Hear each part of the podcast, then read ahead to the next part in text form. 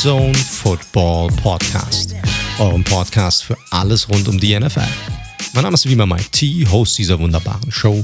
Und an meiner Seite begrüße ich wie jede Woche Co-Host und das analytische Herz des Red Zone Podcast, Daniel Ports.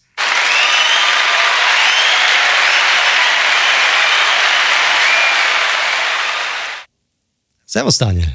Servus, das war ja eine Stimmung wie in Wembley in den ersten zehn Minuten. ist schon ein bisschen länger. Die waren schon ein bisschen, bisschen länger gut gelaunt. Bis zum Schluss eigentlich. Na, irgendwann hat die Angst dominiert. Die Angst ist wieder zu verkacken und so kam es ja am Ende auch. Wie fandest du es? Du, äh, unterhaltsam auf jeden Fall. Also gefühlt, ich habe es jetzt nicht genau nachgelesen, aber gefühlt ist ja irgendwie jedes Spiel einfach in die Verlängerung gegangen ab dem Viertelfinale. Ähm, ja, angenehm fand ich. Äh, super. Also spannend zumindest. Spannend, definitiv. Wobei, ich weiß nicht, wie du es siehst, aber ich weiß, es wird aus kommerziellen Gründen nicht gemacht, aber man könnte eine Verlängerung auch zweimal zehn Minuten spielen lassen, oder? Oder einmal 20. Also ich finde, da passiert halt so gut wie gar nichts mehr fast. Außer natürlich diesem legendären Chiellini-Foul an, an Saka. Das war natürlich. Äh, nee. Das war geil. Einfach mal umgerissen. aber smart. Ein geiler Typ ist der Chiellini auf jeden Fall. Ja, weiß ich nicht. Ich, ich mag, ich bin ja kein Freund davon, Sachen zu verändern, die ja funktionieren. So, don't fix what's not broken oder irgendwie sowas geht das ja. Und deshalb finde ich es eigentlich vollkommen okay, so wie es ist. Es ist natürlich ein bisschen doof, ne? Die sind natürlich schon Platz, da hast du schon, hast du sicherlich recht, da will jetzt keiner mehr irgendwie großen Fehler machen. Aber mein Gott, es sind halt eine halbe Stunde länger Fußball, ist doch, also ich finde da jetzt nichts Schlimmes dran. Na gut, na gut. Dann sind wir hier unterschiedlicher Meinung. Aber ansonsten natürlich äh, die Fans und Hörer von uns wissen es ja, ich bin ja italienisch liiert und dementsprechend war das ja mein Zweitteam und äh, ich glaube, wie die meisten allerdings in Deutschland, also alle Umfragen, die ich gesehen habe, haben die Italiener schon in der Gunst der Deutschen schon sehr weit vorne gesehen. Und in München haben wir ja auch noch sehr viele. Also hier war durchaus was los am Sonntagabend. Oh, das glaube ich. Das glaube ich. Die können auch ganz gut feiern. Also das war, da wird sicherlich gut was, gut was abgegangen sein, im Gegensatz zu London. Ja, und falls das der Spacko hört, der 3 Uhr morgens wirklich siebenmal bei mir geklingelt hat, von Sonntag auf Montag und bei allen anderen Nachbarn, nie wieder mein Freund. nie wieder. das hat mich echt genervt. Aber naja. Ja, nice. Nice. Gut, da hast du wohl keine ruhige Nacht gehabt, würde ich sagen. Nope. Und so startet man doch gerne. Es war ja eh schon eine kurze Nacht, weil ich ja dann mit Verlängerung und so um eins im Bett war oder sowas. Und dann hat man gerade schön eingeschlafen und dann fünf nach zwei klingelt es einmal und du denkst erst so, hä, kann ja nicht sein. Dann hörst du es im ganzen Haus klingeln, dann denkst du dir, ich wohne ja sehr zentral, also auch ganz viele Kneipen etc. um die Ecken. Und ja, dann hat es wohl irgendein Besoffener gemeint, er müsste sich Zutritt zum Haus verschaffen. Oder vielleicht war es auch nicht sein Haus. Who knows? Angenehm, so startet man doch gerne die Woche. Da Super. macht aus einem Montag schon, schon noch mehr Spaß als sonst schon. Monday Fun Day. Sehr gut. Ansonsten geht's dir gut. Hast du sonst eine gute Woche gehabt? Außer dem Fußballspiel natürlich. Ja, sehr ereignislos. Ich plage mich etwas mit, seit ich ja wieder im Tennis angegriffen habe, ein bisschen mit ein paar Rückenschmerzen rum, weswegen ich immer oh, fleißig oh, am. Dänen oh. bin abends auch. Nicht am Dänen. Bist du denn ein bisschen besser geworden? Bist du ein bisschen besser geworden im Tennis? Äh, Leute, die richtig gespielt haben, sagen, es ist auf jeden Fall akzeptabel für jemanden, der früher nicht, also der nicht gespielt hat. Oh, nice, nice. Dann, wenn wir uns dann mal irgendwann in den nächsten drei Jahren mal wieder sehen sollten, dann können wir ja mal gucken, ob wir das irgendwie mal hinbekommen oder so dann betätige ich mich auch mal wieder sportlich. ja, das, so aus der Ferne gesehen könnte das nicht schaden. Ich, ich war, ich war ähm, tatsächlich in unserer Heimat, ich war im Rheingau gewesen und habe ich mit auch ein paar unserer äh, Ko Kollegen getroffen. Und äh, ich durfte jetzt den Wanderpokal übernehmen, den wir haben, das sich nennt äh, USB-Stick mit dem Video unseres Österreich-Urlaubs drauf. ah ja, das, was schon zwei andere geschnitten haben wollten. Korrekt. Das hat jetzt ungefähr zwei Jahre gedauert. Jetzt ist es bei mir und wir haben immer noch keine Fotos oder ein Video oder sonst irgendwas von der Zeit. Vielleicht mal einen externen Cutter beauftragen oder Editor, der das fertig macht. Korrekt, korrekt. Ja, wir waren vor, wir machen jedes Jahr machen wir eigentlich so eine Art Jungstrip oder Jungsausflug eigentlich, wo wir, wir kennen uns ja alle schon seit Kindergarten- oder Grundschultagen, ne? Freundeskreis fünf Jungs und äh, da waren wir vor zwei Jahren dann in Österreich gewesen, haben so ein bisschen entgegen unseren normalen, also ne, Trips, die wir normalerweise machen, so ein bisschen Aktivitätsurlaub gehabt mit Klettergarten und Rafting und Canyoning und sowas und war, ist normalerweise null mein Ding, aber war ganz. Selbst ich fand es ganz lustig und ähm, wir haben da ja, über Stunden Videos gehabt und keiner hatte Bock darauf, das zusammenzuschneiden. Also es ist immer wieder gewandert von der einen Person zur nächsten. Jetzt ist es bei mir. Schauen wir mal, wie lang es dann bei mir bleibt. Vielleicht kriegst du es auch irgendwann mal. Super, dann schicke ich es wieder per Post direkt an den ursprünglichen Kollegen. Sehr gut. Gut, Leute, dann kommen wir nochmal zu unserem Thema, ähm, weswegen wir heute hier sind. Und zwar, wir haben heute unsere äh, dritte Preview. Wir gehen heute in meine Haus- und Hofdivision in die NFC East rein. Aber vorab nochmal haben wir irgendwelche News gehabt diese Woche. Oh, gar nichts, gar nichts. Ich glaube, first time, ehrlich gesagt, dass wir gar nichts haben, aber es ist wirklich die Ruhe vor dem Sturm. Trainingscamps, Training Camps beginnen bald. Ähm, also die News Preseason ist auch nicht mehr so weit weg. Also die Newslage sollte sich jetzt langsam aber sicher verbessern. Ja, wir haben ja normalerweise die Aaron Rodgers Watch, aber auch da war es ja relativ still gewesen in der Woche. Und deshalb würde ich vorschlagen, dann können wir auch direkt rübergehen in die Division. Wie gesagt, diese Woche die NFC East. Und ihr wisst, zu der NFC East gehören folgende vier Teams. Die Philadelphia Eagles, die Dallas Cowboys Americas Team, das Washington Football Team und natürlich die New York Football Giants. Sehr spannende Division, traditionsreiche Division und sicherlich auch, ja, man kann sagen, so ein bisschen die wertvollste Division in der NFL. Was den Teamwert angeht, auf jeden Fall. Da braucht man nicht drum rumreden. Das reißen natürlich die Cowboys und die Giants gemeinsam schon deutlichst raus. Wir hatten es ja im Ownership Ranking auch mal angedeutet gehabt. 5,7 Milliarden die Cowboys, 4,3 die Giants, Washington und Eagles, aber auch nicht schlecht dabei, auch in den Top 10 mit äh, knapp dreieinhalb Milliarden beide. Also was den reinen Franchise Value angeht, kann man nicht meckern. Was man sportlich betrachtet, aktuell, da kommen wir ja gleich zu, gibt es noch Luft nach oben. Ich glaube, so viel kann man schon mal sagen. Ist definitiv eine andere Geschichte. Die NFC East sicherlich so ein bisschen was wie die Lachnummer der vergangenen Saison. Das kann man sicherlich sagen. Und äh, das tut natürlich auch ein bisschen weh, weil historisch betrachtet ist die NFC East tatsächlich die erfolgreichste Division in der NFL. 21 NFC Championships, 13 Super Bowls. Äh, ist auch schon ein bisschen her, muss man sagen. Ende der 90er gab es vier Super Bowls in Folge. Zweimal die Giants, zweimal die damals noch Washington Redskins. Jeweils immer gegen die armen Buffalo Bills, muss man sagen. Das waren die vier Super Bowls hintereinander, die nicht gewonnen wurde. Da hatte man die 90er mit den Cowboys, die in den 90er Jahren drei Super Bowls gewonnen haben, davon zwei hintereinander. Und so konnte man zwischen 1986 und 1996 sieben von zehn möglichen Super Bowls gewinnen in der Division.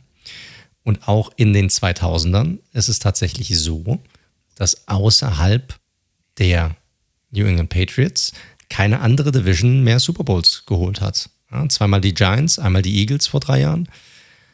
Also da äh, mit den Teams aus dieser Division ist sicherlich immer zu rechnen, aber so die richtige Konstanz auch über die letzten 10, 20 Jahre hinweg, dass man sagt, da gab es immer mal so einen ganz klaren Contender jedes Jahr, muss man einfach sagen, ist jetzt schon länger nicht mehr vorhanden gewesen in dieser Division. Irgendwie ist es so, dass man sich einer dann irgendwie in die Playoffs begibt und dann einen Run startet und es dann irgendwie schafft oder nah rankommt.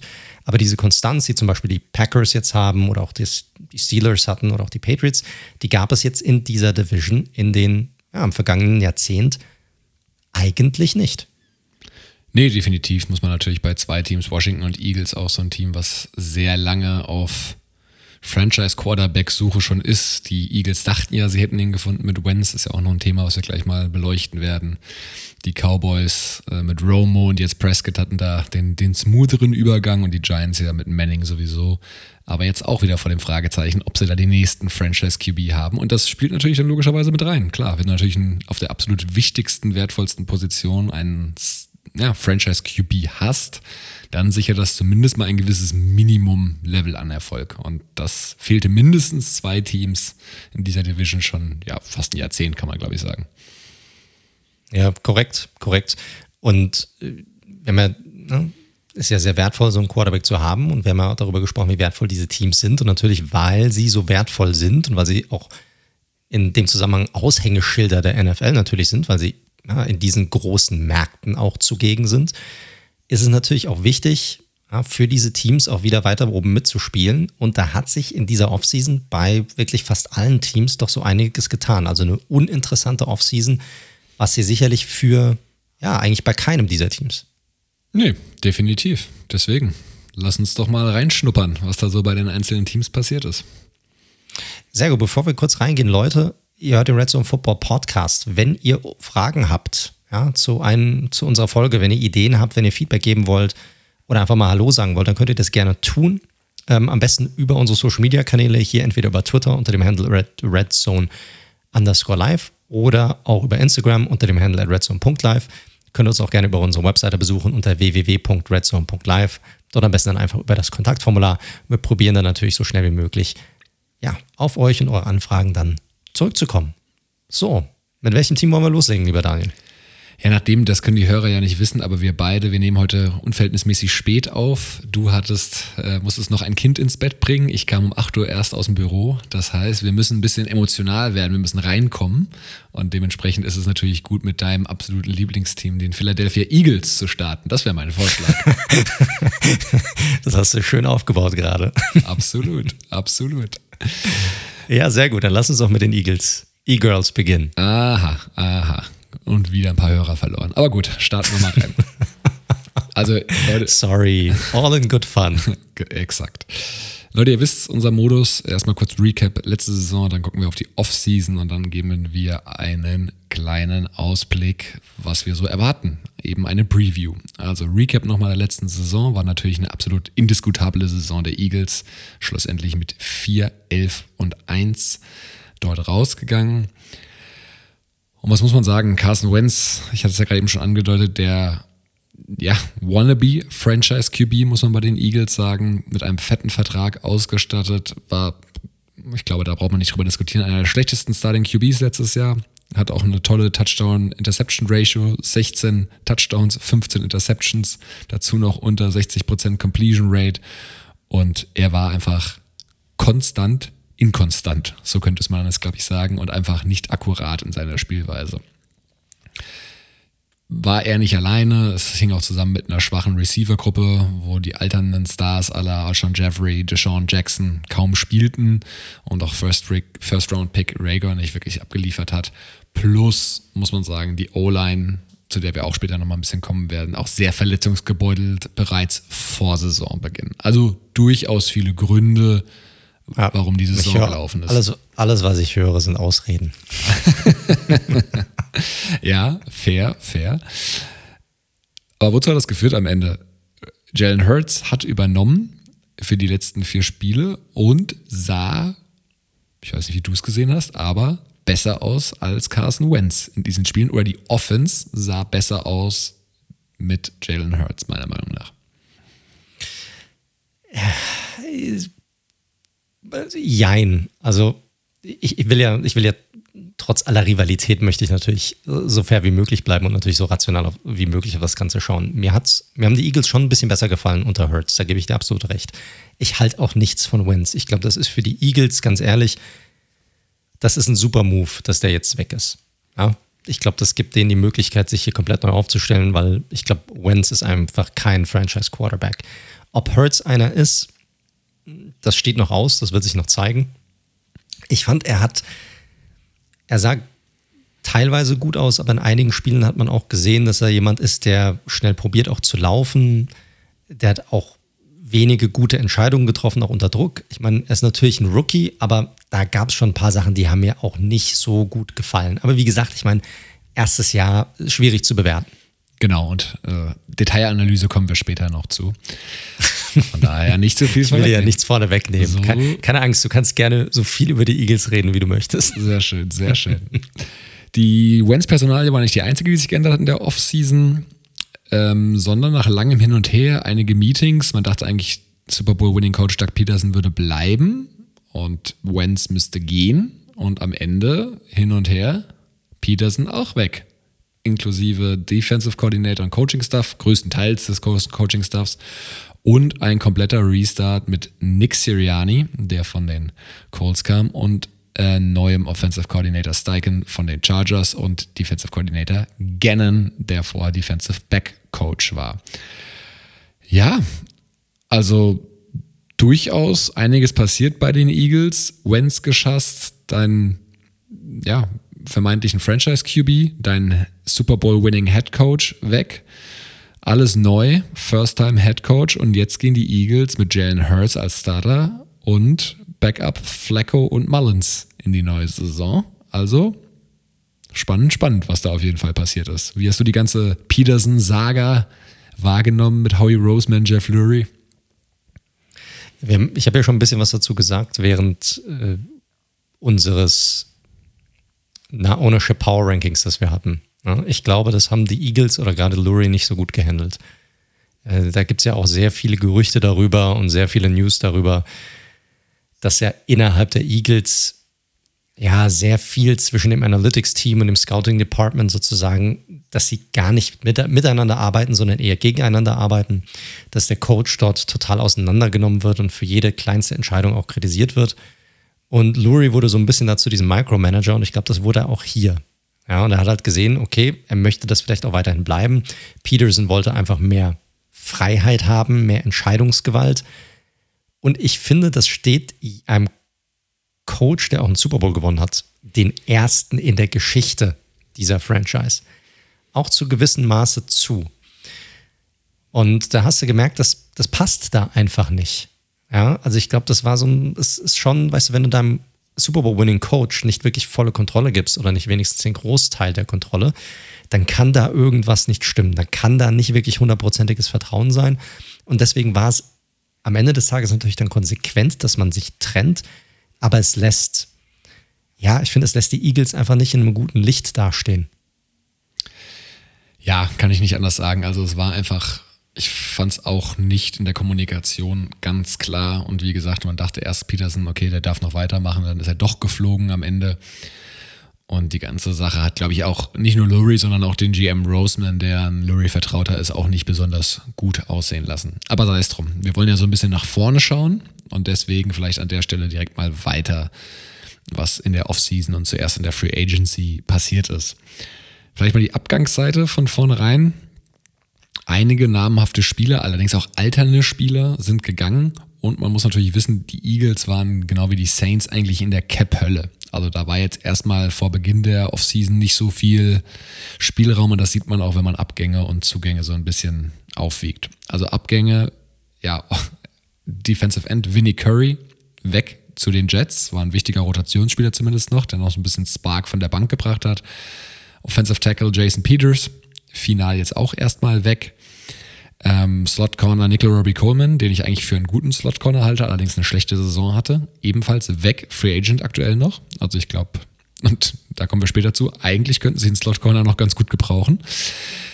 Ähm, und dann haben sie später auch aus Cap-Gründen auch noch ein paar Spieler gecuttet. Ähm, Deshaun Jackson war dabei, Alshon Jeffrey war dabei, und eben auch Malik Jackson, da hatten wir letzte Woche drüber gesprochen, der ja mittlerweile bei den Browns untergekommen ist. Und Trayvon Hester ja. ebenfalls noch, genau.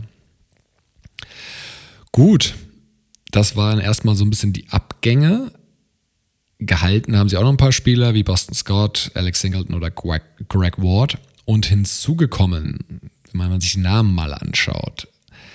Prominentester Name neben Joe Flacco, ist ja auch ein super Burning Quarterback. Das darf man ja nicht unterschlagen bei Joe Flacco. Also Joe Flacco auf Quarterback, als Backup-Quarterback. Nick Mullins, auch schon ein paar Spiele gestartet bei den 49ers. Also das ist der Quarterback-Room.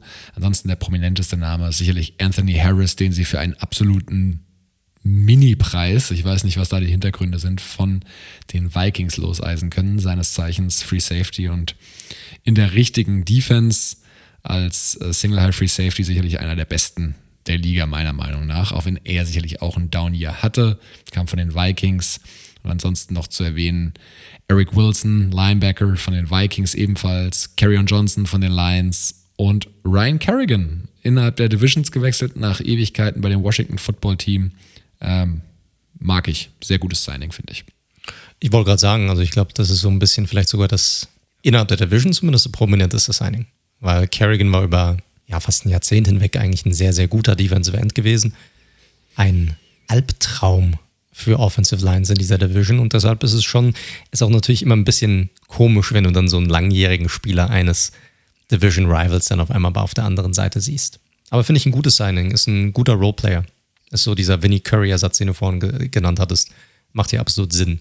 Ansonsten finde ich diese Free Agency, ich weiß nicht, wie du es siehst, aber schon, sie war jetzt nicht so mega spektakulär. Nein, absolut. Also wie gesagt, begrenzte Möglichkeiten. Sie mussten ja erstmal schaffen oder Platz schaffen durch eben Cuts, durch äh, Restrukturierungen auch von Verträgen. Und dementsprechend war das jetzt auch erwartbar gewesen. Sie haben ja auch, das muss man ja noch betonen, durch den Wentz Trade haben sie ja, glaube ich, gerade mal eine Million eingespart. Also es war jetzt nicht so, dass der ihnen, dieser Monstervertrag ihnen jetzt, der weg ist, richtig viel Caps gegeben ja. hat. Ja. ja. Also von daher, wie gesagt, Harris, äh, Kerrigan sind sicherlich so die, die Signings, die besonders positiv rausstechen.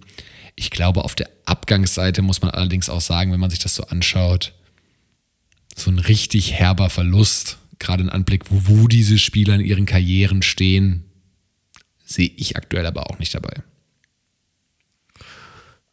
Nö, nicht wirklich.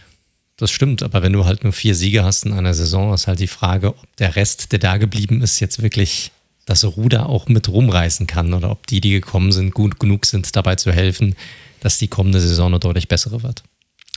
Absolut, absolut. Ja, zur was folgt auf die Free Agency, der Draft? Da bist du ja auch. Da werfen wir nochmal einen kurzen Blick drauf. Hatten wir ja schon alles in den jeweiligen Folgen im Detail, Detail besprochen. Ähm, dementsprechend auch nicht alle Picks, sondern vielleicht nur die wichtigsten. Sie haben auf Wide Receiver natürlich eine dringende Verbesserung mutmaßlich erzielt mit Devonta Smith, dem Heisman Trophy Gewinner nach Trade-Up mit den Cowboys. Es war ein Pick, der gemutmaßt wurde sie sind quasi noch vor die, vor die Giants gehüpft an der Stelle, die sicherlich auch Interesse an, an Smith hatten. Korrekt, ja. Sollte eigentlich eine Instant-Verbesserung sein, mutmaßlich auf der Wide Receiver-Position. Ich denke, er wird auf jeden Fall starten. Also so viel kann man sicherlich sagen. Ist ein sehr, sehr ja, junger Wide Receiver Core jetzt. Also wird man sehen, wie die gemeinsam auch klarkommen. Von Rager hat man auch noch nicht so viel gesehen, hat er ja auch viel Verletzungspech gehabt letztes Jahr. Jetzt kommt ein weiterer Rookie rein wir haben es in den letzten Jahren gesehen, dass der eine oder andere Rookie reinkommt und sofort echt einen Mega-Impact kreieren kann. Also man denke nur an Justin Jefferson bei den Vikings, der eine Pro Bowl-Saison hatte. Ist aber, sagen wir mal, nicht die Regel in der NFL. Also normalerweise können die reinkommen und dann, selbst jemand wie ein Devontae Smith, wenn der 700, 800 Yards hat, dann hat er trotzdem eine gute Rookie-Saison gehabt. Dann ist das definitiv nicht enttäuschend gewesen, das muss man auch mal sagen. Weil die kämpfen jetzt gegen ganz andere Cornerbacks, ne, jede Woche gegen richtig gute Spieler das ist nochmal dann eine ganz andere Geschichte. Ja, ansonsten Runde 2 haben sie was für die Interior O-Line gemacht mit Landon Dickerson. Äh, ich glaube, spielerisch von Alabama, spielerisch über jeden Zweifel erhaben, allerdings sehr, sehr verletzungsanfällig. Hatte da auch schon Kreuzbandprobleme. Muss man mal gucken, ähm, welche Rolle der schlussendlich einnehmen kann. Ist sicherlich ein Gamble gewesen und sie haben diesen Gamble eben an Position 37 genommen. Ja, nicht ganz unwichtig, ne? Also ich weiß nicht, ob du jetzt noch auf die O-Line zu sprechen kommen würdest bei den Eagles, aber es ist definitiv einer der Punkte, bei denen, die man angehen muss oder ich sag mal, wo ein Fragezeichen definitiv besteht für die kommende Saison. Ja, O-Line gucken wir nachher nochmal drauf. Da kommen ja vor allem einige zurück im Vergleich zur letzten Saison von mhm, Verletzungen. Genau. Wenn wir den Draft nochmal abhaken, äh, sie haben auch viel für die eigentlich schon nominell gut besetzte D-Line gemacht. Also sowohl Drittrunden-Pick Milton Williams von Louisiana Tech als auch Malan Tui Polotu äh, hawaiianischer Name wahrscheinlich, ist immer schön schwer auszusprechen. Ähm, äh, als Sechs-Runden-Pick, also da haben sie auch noch ein bisschen was investiert. Ich weiß nicht, gab es ansonsten noch irgendeinen Spieler, über den wir sprechen sollten, den sie im Draft gezogen haben, deiner Meinung nach? Nö, es war ein ordentlicher Draft, finde ich, den die Eagles hier hatten. Ich glaube, Smith ist so der Ausreißer nach oben, der dem Ganzen sicherlich eine insgesamt gute Note gibt. Der Dickerson-Pick hast du schon alles zugesagt, ist ein bisschen Risiko dabei. Ich mag Gainwell in der fünften Runde, finde ich, ist ein guter Pick. Ist natürlich ein sehr ähnlicher Pick wie ein Running Back, den sie schon haben mit Sanders. Also da ist natürlich die Frage, Ne, wenn, wenn du halt so einen One-Two-Punch kreieren willst, hast du den dann wirklich oder wollen sie dann einfach mehr von demselben haben und gucken, dass sie das dann einfach irgendwie so spielen können? Das ist so, da stellt sich für mich einfach die Frage, was ist die Idee dahinter? So, aber generell ein guter Spieler und auch immer noch ein gutes Value hier. Deshalb, das wären so die, ja, zwei, drei Picks, die, die man nennen kann hier. Ja, sind wir uns einig. Also ich fand den Draft auch vollkommen in Ordnung. Kein, keiner der besten Drafts, sage ich mal, die es gab dieses Jahr, aber man kann jetzt wenig kritisieren. Dickerson ist sicherlich ein High-Risk, High-Reward möglicher Pick, ne? Da muss man mal schauen. Ja, du hast es schon angesprochen. Ich meine, der Ausblick ist natürlich relativ spannend. Du hast einen neuen Starting QB, du hast einen neuen Head Coach, einen First-Time Head Coach. Deswegen, bevor wir da in verschiedene Positionsgruppen nochmal in Offense und Defense reinschauen, vielleicht auch mal grundsätzliche Frage. Und die startet natürlich mit dem Quarterback und da muss man bei Jalen Hurts natürlich jetzt erstmal die Frage stellen, die hast du ja auch schon angedeutet, ist er überhaupt ein, ein real starting Quarterback in der NFL? Und da kann ich nur empfehlen, da gab es ähm, auf dem deutschen Portal Sideline Rap eine tolle Zusammenfassung, die sich mal mit Hertz auseinandergesetzt hat. Da kann man ja auch gerne mal draus zitieren, äh, weil das sehr gut zusammengestellt worden ist. Einfach mal ein paar Fakten zu den zugegebenermaßen nur Handvoll Spielen, die Hertz letztes Jahr abgeliefert hat. Aber Hertz hatte eine Completion Rate von 52 Prozent. Es gab nur zwei überhaupt zwei Starting Quarterbacks, die unter 50, unter 60 Prozent hatten. Und das waren Sam Darnold und, ihr habt es schon vorhin gehört, Carson Wentz. Also, akkurat schon mal nicht. Zu, Tja, ja. sag nicht, ich hätte es nicht gesagt. So ist es. Ähm, PFF macht ja auch immer so ein riesiges Monster, wo sie so Quarterback alle Analysen und da wurden auch die fangbaren Pässe nochmal untersucht von Jalen Hurts. Er hat überhaupt nur 65% fangbare Pässe geworfen. Und es gibt noch einen weiteren Quarterback, der da unter 70% lag und das war Drew Locke, der auch so ein bisschen das Schrot, Schrotflinten-Image hat. Äh, Broncos-Fans wissen, was ich meine, auf jeden Fall. Hinzu kommt noch, Hertz hat eine der höchsten Quoten an Turnover-würdigen Würfen, die keine Turnover dann geworden sind zwangsweise, aber das ist ja trotzdem was, was man im Auge behalten sollte, weil das ist ja dann auch ein Stück weit Glück, dass es nicht passiert ist. Und eine ganz essentielle Geschichte. Bei, in der NFL du liest immer wieder, wie wichtig es ist, die Spielfeldmitte zu bespielen, weil das einfach eine Area ist, wo die Defense einfach extreme Probleme hat, sie zu kontrollieren, weil da einfach extrem viel passiert durch die kurzen Slants, durch die Crosser, ähm, Tight End, die Slot Corner, da spielt sich einfach sehr viel ab. Das ist natürlich deutlich komplexer als Outside, ähm, wo mehr oder weniger ein Cornerback und vielleicht mit Hilfe eines Safeties sozusagen probiert, die Wideouts und die Seitenlinie. Exakt. Das darf man nicht vergessen. Die Seitenlinie ist ein zusätzlicher Defender. So sieht's aus. Und im Schnitt, weil es eben so eine wichtige Area ist, werfen Quarterbacks in der Regel fast 50 Prozent ihrer Pässe, exakt 47 Prozent, in die Mitte des Feldes, also between the numbers, wie man so schön sagt. Es gibt exakt zwei Quarterbacks, ne, 47 Prozent. Es gibt überhaupt zwei Quarterbacks nur, die unter 40 Prozent hatten. Der eine ist Aaron Rodgers mit 37 Prozent, aber da würde man ja argumentieren, der weiß ja, was er tut und der, und der geht auch gerne mal downfield. Der hat 37. Ich wollte sagen, der wird wahrscheinlich die ganze Zeit einfach nur tief. Exakt. 37 Prozent und Jalen Hurts hat in dieses Between the Numbers, in diese wichtige Area nur 23 Prozent seiner Pässe geworfen. Also er meidet sie, so kann man es auch gut auf gut Deutsch sagen. Er vertraut da seinen Reads ganz offensichtlich nicht. Und das bringt mich zum letzten Punkt, den der Artikel da so oder die Zusammenfassung schön rausgearbeitet hat. Hertz war auch ein wirklicher One-Read-Quarterback. 77% seiner Würfe kamen nach dem ersten Read. Und damit ist er auch Top 3. Das ist nichts Ungewöhnliches, sage ich mal, bei Rookie-QBs. Ähm, das ist auch was, was wir bei Baker Mayfield ja öfter mal angesprochen haben, dass der aus dem Scheme heraus klare Reads braucht aber ist natürlich etwas, was man im Auge behalten muss. Und last but not least, gegen Druck beziehungsweise gegen Blitz war er nicht schlecht, aber da hat er ihm natürlich seine Mobilität. Er ist natürlich so ein, so ein kleiner, wuseliger Quarterback. Und das ist ja im Endeffekt, wenn man das als Fazit sieht, dass er athletisch viel mitbringt und, sage ich mal, als Scrambler viel Potenzial hat, 100 Prozent. Aber ob er wirklich ein, auf ein, ein Passer ein Passing Quarterback auf NFL-Niveau ist, da gibt es auf jeden Fall noch sehr, sehr viele Fragezeichen. Ich mache jetzt mal was, was ich normalerweise nie machen würde und ich springe jetzt mal einem Eagles Quarterback zur Seite. Ein, ein wenig und nimm das mal auf, was du am Anfang in deiner Intro zu den Eagles so ein bisschen auch ähm, erwähnt und gesagt hast. Du hast äh, was ganz wichtig gesagt, er vertraut seinen Reads vielleicht nicht, die er bekommt. Vielleicht vertraut er seinen Spielern auch nicht, die er auch hatte.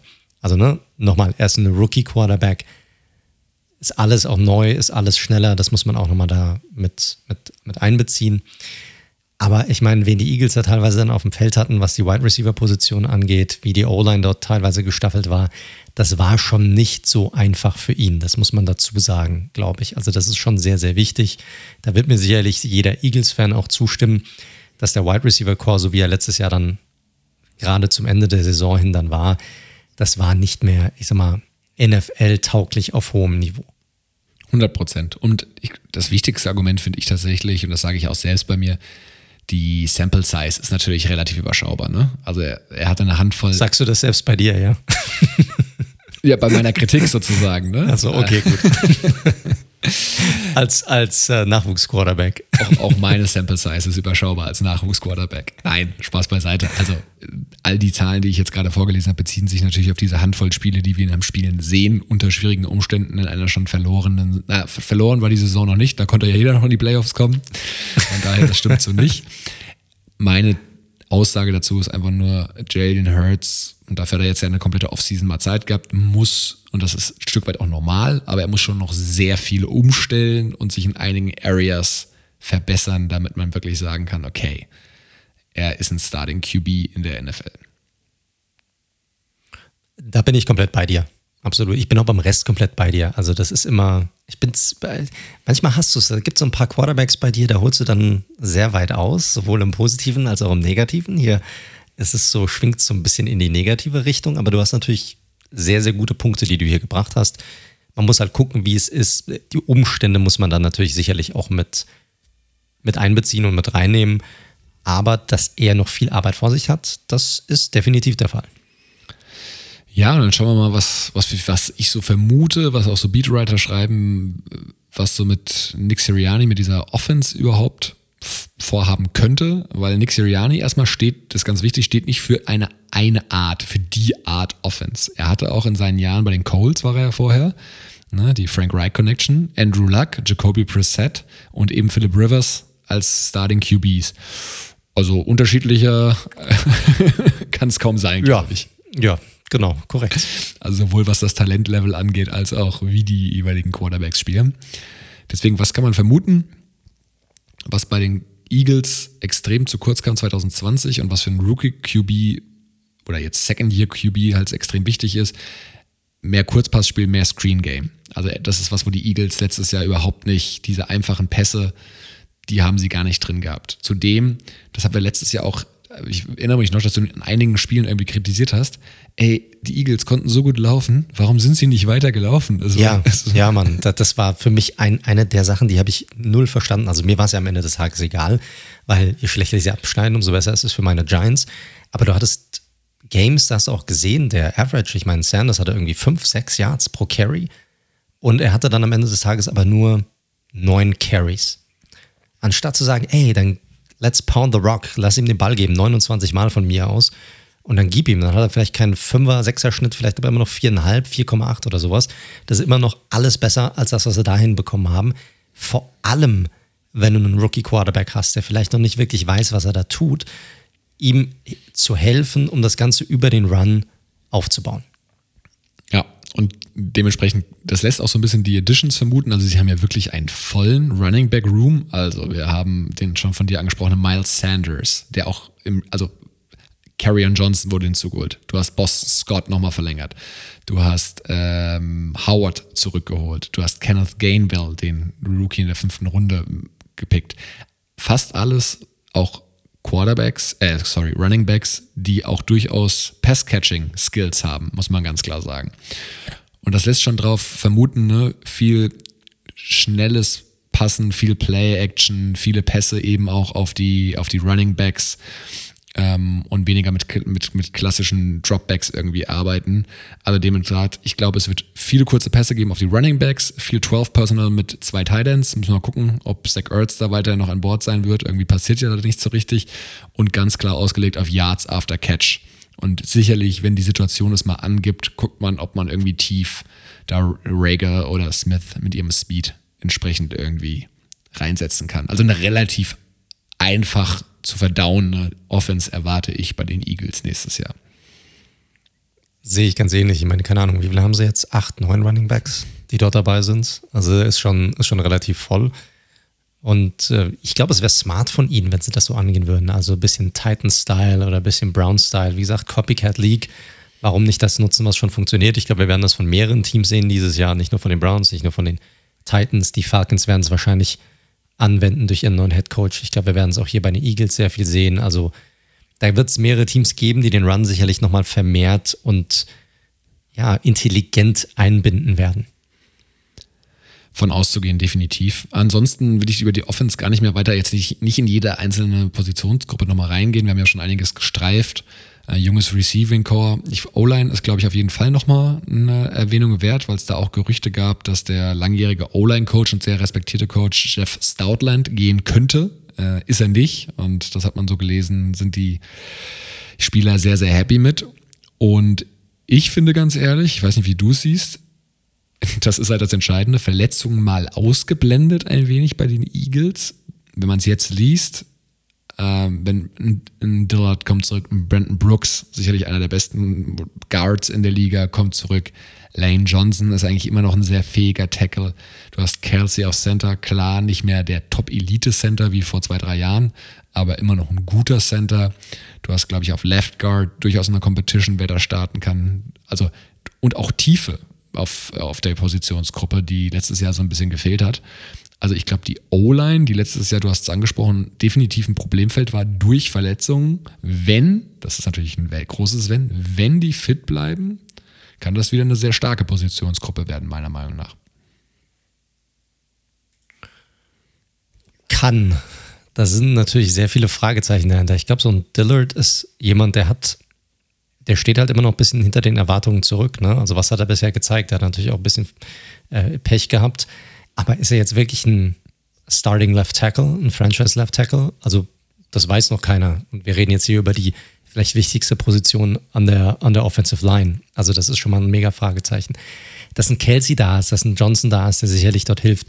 Auch ein Dallas Goddard als jemand, der sicherlich als Allround Tight End im Blocken auch sicherlich nicht verkehrt ist, den zu haben sicherlich klar, aber ansonsten, ich glaube, da, da, muss man gucken, wie die zusammenspielen. Ich glaube, die Teile sind vorhanden, aber da ist schon noch das ein oder andere Fragezeichen. Ja, ich finde nur auch mit der, mit der Tiefe, ne, wir müssen es jetzt nicht zu sehr in die Länge ziehen, aber ich glaube, diese Line hat schon Potenzial, Top 10 zu sein. Boah, da weiß, weiß ich nicht.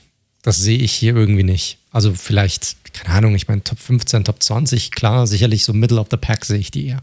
Ah, okay, da bin ich noch ein bisschen optimistischer, wie gesagt, wenn Verletzung, Geschichte durchzieht sich leider bei fast allen Spielern da. Auch Lane Johnson kann ja nicht mehr so richtig auf dem Feld bleiben. Wechseln wir mal die Seite, auch wenn die Offensive natürlich logischerweise ne, mit Siriani und mit Jalen Hurts und den O-Line der spannendere Case ist. Aber Defense, wofür die Eagles lange so gerühmt worden sind, war durchaus auch wackelig letztes Jahr, kann man nicht anders sagen. Die haben sich dann irgendwann ein bisschen anstecken lassen.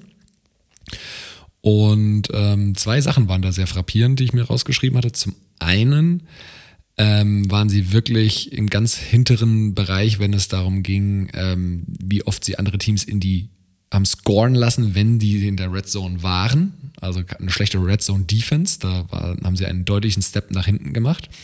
Und ganz overall, Philly hatte eigentlich immer eine sehr gute Rushing Defense.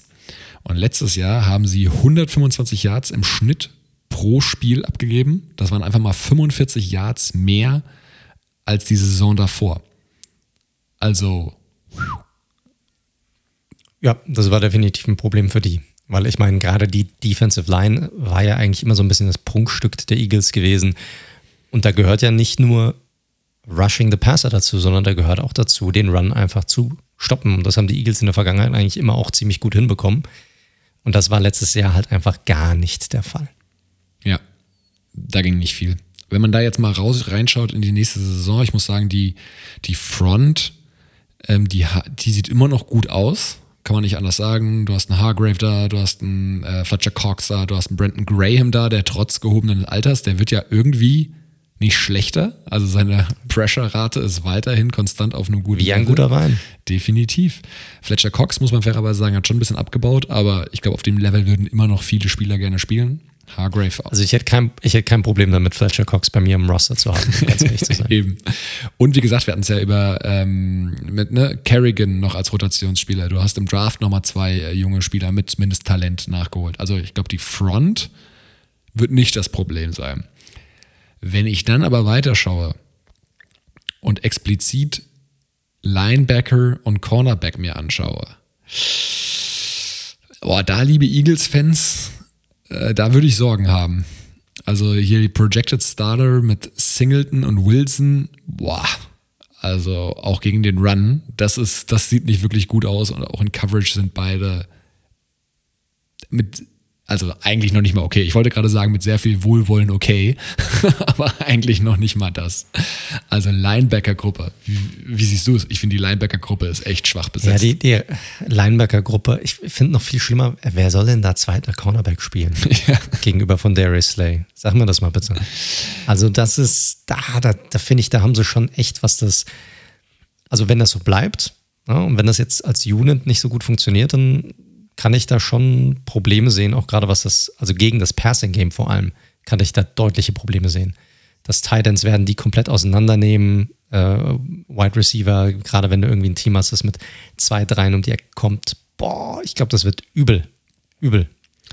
Ja, ich hatte auch nochmal nachgelesen, so, weil ich jetzt auch nicht so glauben konnte, dass er Vontae Maddox nach dieser Horrorsaison, die er gespielt hat, da weiterhin der zweite Starting Cornerback sein soll, outside neben Darius Slay der, ja, war mal ein Starspieler und vielleicht kann das auch wieder werden, aber die letzten zwei Jahre hat Darius Slay auch nicht performt, muss man ganz klar sagen. Also der ist da auch weiter hinter seinen Erwartungen und so ins Mittelfeld der Liga abgerutscht. Und was man, was ein Beatwriter geschrieben hatte, als ihn ein Fan so eine Mailback geschrieben hatte, so, okay, wer, wer gewinnt denn den zweiten Cornerback-Slot oder Outside-Cornerback-Slot neben Slay? ich glaube, diese Person ist noch nicht auf dem Roster. Und das ist wahrscheinlich das, was Eagle-Fans wirklich hoffen sollten. Es ist nicht mehr viel Cap Space da, knapp noch drei, vier Millionen. Äh, ich weiß nicht, ob man da noch irgendeinen Free Agent irgendwie auf der Straße aufsammeln kann. Im Slot gibt es noch einige Optionen. Outside eigentlich nicht mehr so, vor allem nicht für den Tarif. Aber da muss eigentlich noch irgendwas passieren. Man war ja angeblich sehr, sehr stark daran interessiert, auch Adoree Jackson reinzuholen, der ja dann zuerst in New York war, den die Giants dann nicht haben gehen lassen, ihm extrem fetten Vertrag gegeben haben, kommen wir dann auch noch später dazu. Und der sollte ja eigentlich, den wollten die Eagles eigentlich auch haben. Der hatte nämlich ein, ein Scheduled Interview bei den Eagles dann auch noch, dass er dann dort ist. Das hätte natürlich gepasst, ja, dann sozusagen als Nummer 2 oder 1b neben Darius Slay. Aber dass sie dann stattdessen einfach gar nichts gemacht haben, ist halt auch irgendwie, hm, hm. Okay, gut. Vielleicht seht ihr die Spiele einfach besser, als wir es tun, aber ich sehe es ähnlich wie du. Da ist einfach das eine riesige Problemzone momentan noch. Definitiv. Und äh, die, wie gesagt, die wurde halt weder in der Free Agency noch im Draft richtig adressiert. Oder, also ja, sie haben Zach McPherson geholt in der vierten Runde als Cornerback, der aber auch noch ein bisschen Projekt ist. Den sehe ich jetzt auch nicht starten nächstes Jahr. Puh, also liebe Eagle-Fans, ich habe ja einiges, ich bin ein bisschen hin und her gerissen, wenn man mal in den Ausblick geht, ehrlich gesagt. Ich finde, es gibt so ein paar Sachen, die durchaus Verbesserung vermuten lassen, aber auch brutal viele Fragezeichen. Was, was denkst du, wie viele Spiele grob können die Eagles für sich entscheiden? Ich, ich sage jetzt das, was ich in den letzten zwei Preview-Folgen natürlich auch gesagt habe. Du kannst ja ein Team nicht in einer Bubble sehen, sondern du musst sie ja auch im Verhältnis sehen zu den anderen Teams innerhalb der Division.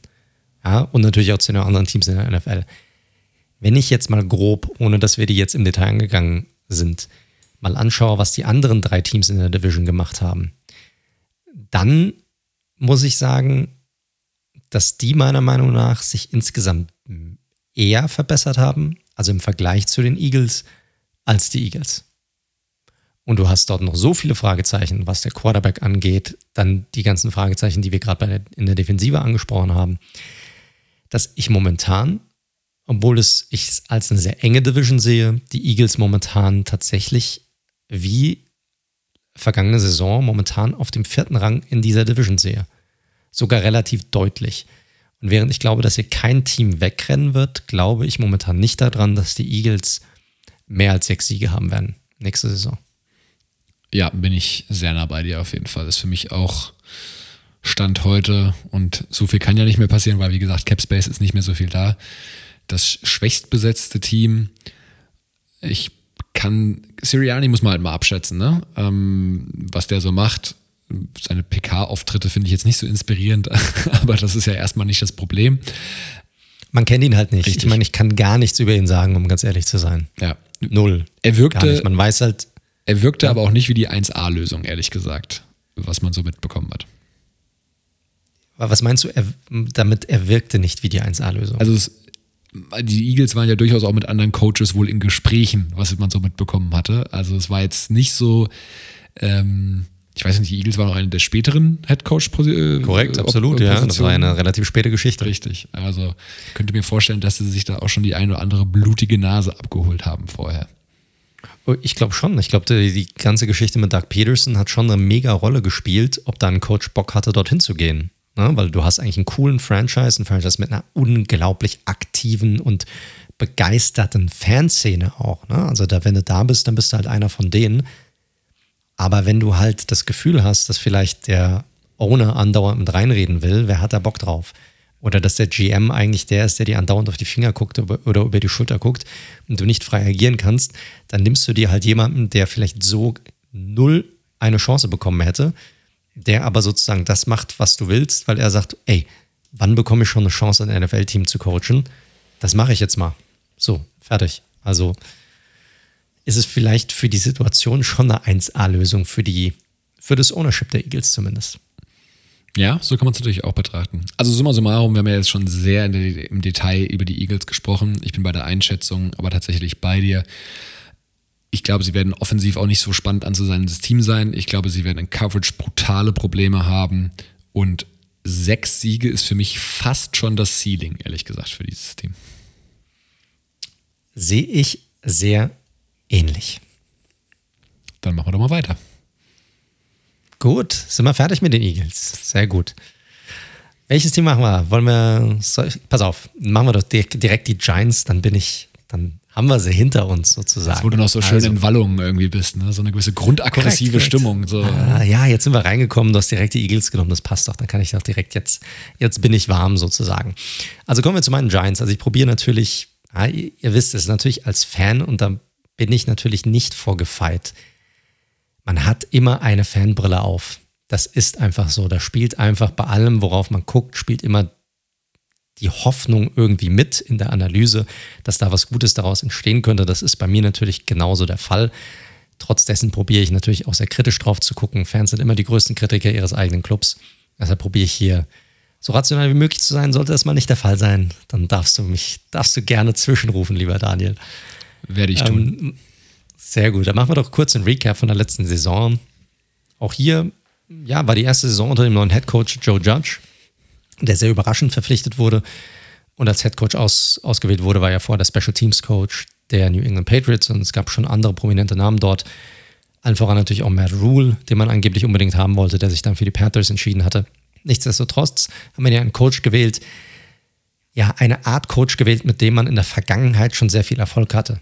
Bill Parcells, sehr ähnlicher Coach. Tom Coughlin, sehr ähnlicher Coach. Coaches, die alles betrachten, Offensive, Defensive, Special Teams, die vor allem auf die fundamentalen Dinge beim Football achten. Und Judge ist so einer. Und äh, es war die erste Saison. Er ist sehr beliebt bei den Fans mittlerweile. War die erste Saison seit äh, 2003 ohne Eli Manning, also ohne Eli Manning auf dem Roster. Ja, nicht als Starter, sondern komplett ohne Eli Manning auf dem Roster. Also es ist jetzt Daniel Jones Team. Und man startete extrem schlecht in die Saison. 0 um 5 kam man raus und schon, da dachte man schon, oh mein Gott, was für eine Saison. Selbst in dieser Division. Äh, nur um dann am Ende doch noch im Rennen zu sein, diese Division tatsächlich zu gewinnen. Man beendete die Saison mit einem Rekord von 6 und 10. Er gewann am Ende auch nochmal gegen die Cowboys, schlug die Eagles, zweimal gegen Washington. Man hatte also den innerhalb der Division den besten Rekord. Aber insgesamt hatte man dann doch einen Sieg weniger als das Washington Football Team und hat es dann ganz ehrlich auch einfach zu Recht nicht in die Playoffs geschafft. Ja, ich glaube, das kann man so sagen. Team mit einem negativen Rekord, das ist halt einfach so. Wenn man sich anguckt, was lief eigentlich gut, was lief schlecht, ja, die Offensive kam letzte Saison eigentlich nur sehr, sehr schwer in die Gänge. Das hat sicherlich viele, viele Gründe. Man hatte einen neuen Offensive Coordinator auch mit Jason Garrett. Ja, der teilweise schon echt ein komisches System hat spielen lassen. Uh, Saquon Barkley fiel direkt am Anfang der Saison aus. Ja, das ist, hat sicherlich auch seinen Teil dazu beigetragen. Und dann natürlich die O-Line, ich sag's mal gelinde ausgedrückt, Work in Progress. Ah ja.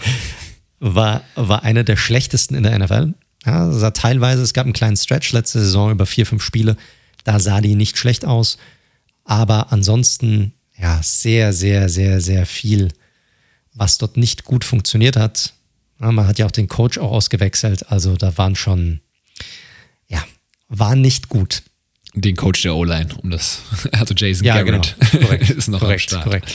Ja, also vielleicht mal als nicht Giants-Fan, ich wollte schon Eagles sagen. Also die Offense, gleich kommst du ja nochmal zur Defense, die Offense der Giants war wirklich wie Zähne ziehen anzuschauen, mit Ausnahme von zwei, drei Spielen. Das war wirklich schon korrekt. sehr, ja. sehr dröge Kost und da hat der klatschende Rothaarige an der Seite jetzt auch nicht viel zu beigetragen. Nein, also da gab es auch von diversen Beatwritern, die sich dann nach der Woche dann auch immer mal wieder so die ganzen Spielzüge nochmal anschauen. Das war teilweise echt, also wenn es nicht so lustig gewesen wäre, man, man hätte heulen können, äh, wo du dann Spielzüge siehst, wo ja, vier Receiver auf dem äh, Feld stehen und alle laufen die gleiche, laufen die gleiche Outroute. Also es ist einfach, ex, also das, also echt, echt schräg was da für eine Offensive gespielt wurde. Und Garrett stand auch extrem unter Kritik. Man hat auch so ein bisschen gedacht, dass er vielleicht auch ja, gekickt werden könnte in der Offseason. War aber jetzt nicht der Fall. Und deshalb hoffen wir alle, dass da ein bisschen mehr bei rumkommt. Die O-Line spielt nämlich bei Garrett nämlich eine sehr zentrale Rolle. Das hat man natürlich auch in seiner Station bei den Cowboys gesehen, wo er immer eine sehr, sehr gute O-Line hatte. Äh, eine sehr athletische O-Line vor allem. Das war jetzt bei den Giants nicht der Fall. Da kommen wir auch gleich drauf. Da gab es jetzt auch nochmal ein paar Veränderungen jetzt in der Offseason. Aber ansonsten, was lief denn gut bei den Giants letzte Saison? Das war ganz klar die Defense. Also die Defense war der Star. Der Defensive Coordinator Patrick Graham war der Star. Ja, das muss man einfach sagen. Äh, Top 15 Defense mit, äh, es kamen Free Agents dazu vor der Saison letztes Jahr, die alle eingeschlagen haben. Äh, unter anderem James Bradbury, der sich letzte Saison sicherlich zu einem ja, Top 10, wenn nicht gar irgendwie ein Top 5 Cornerback in der Liga gemausert hat. Blake Martinez, der eine sehr starke Saison hatte als Linebacker.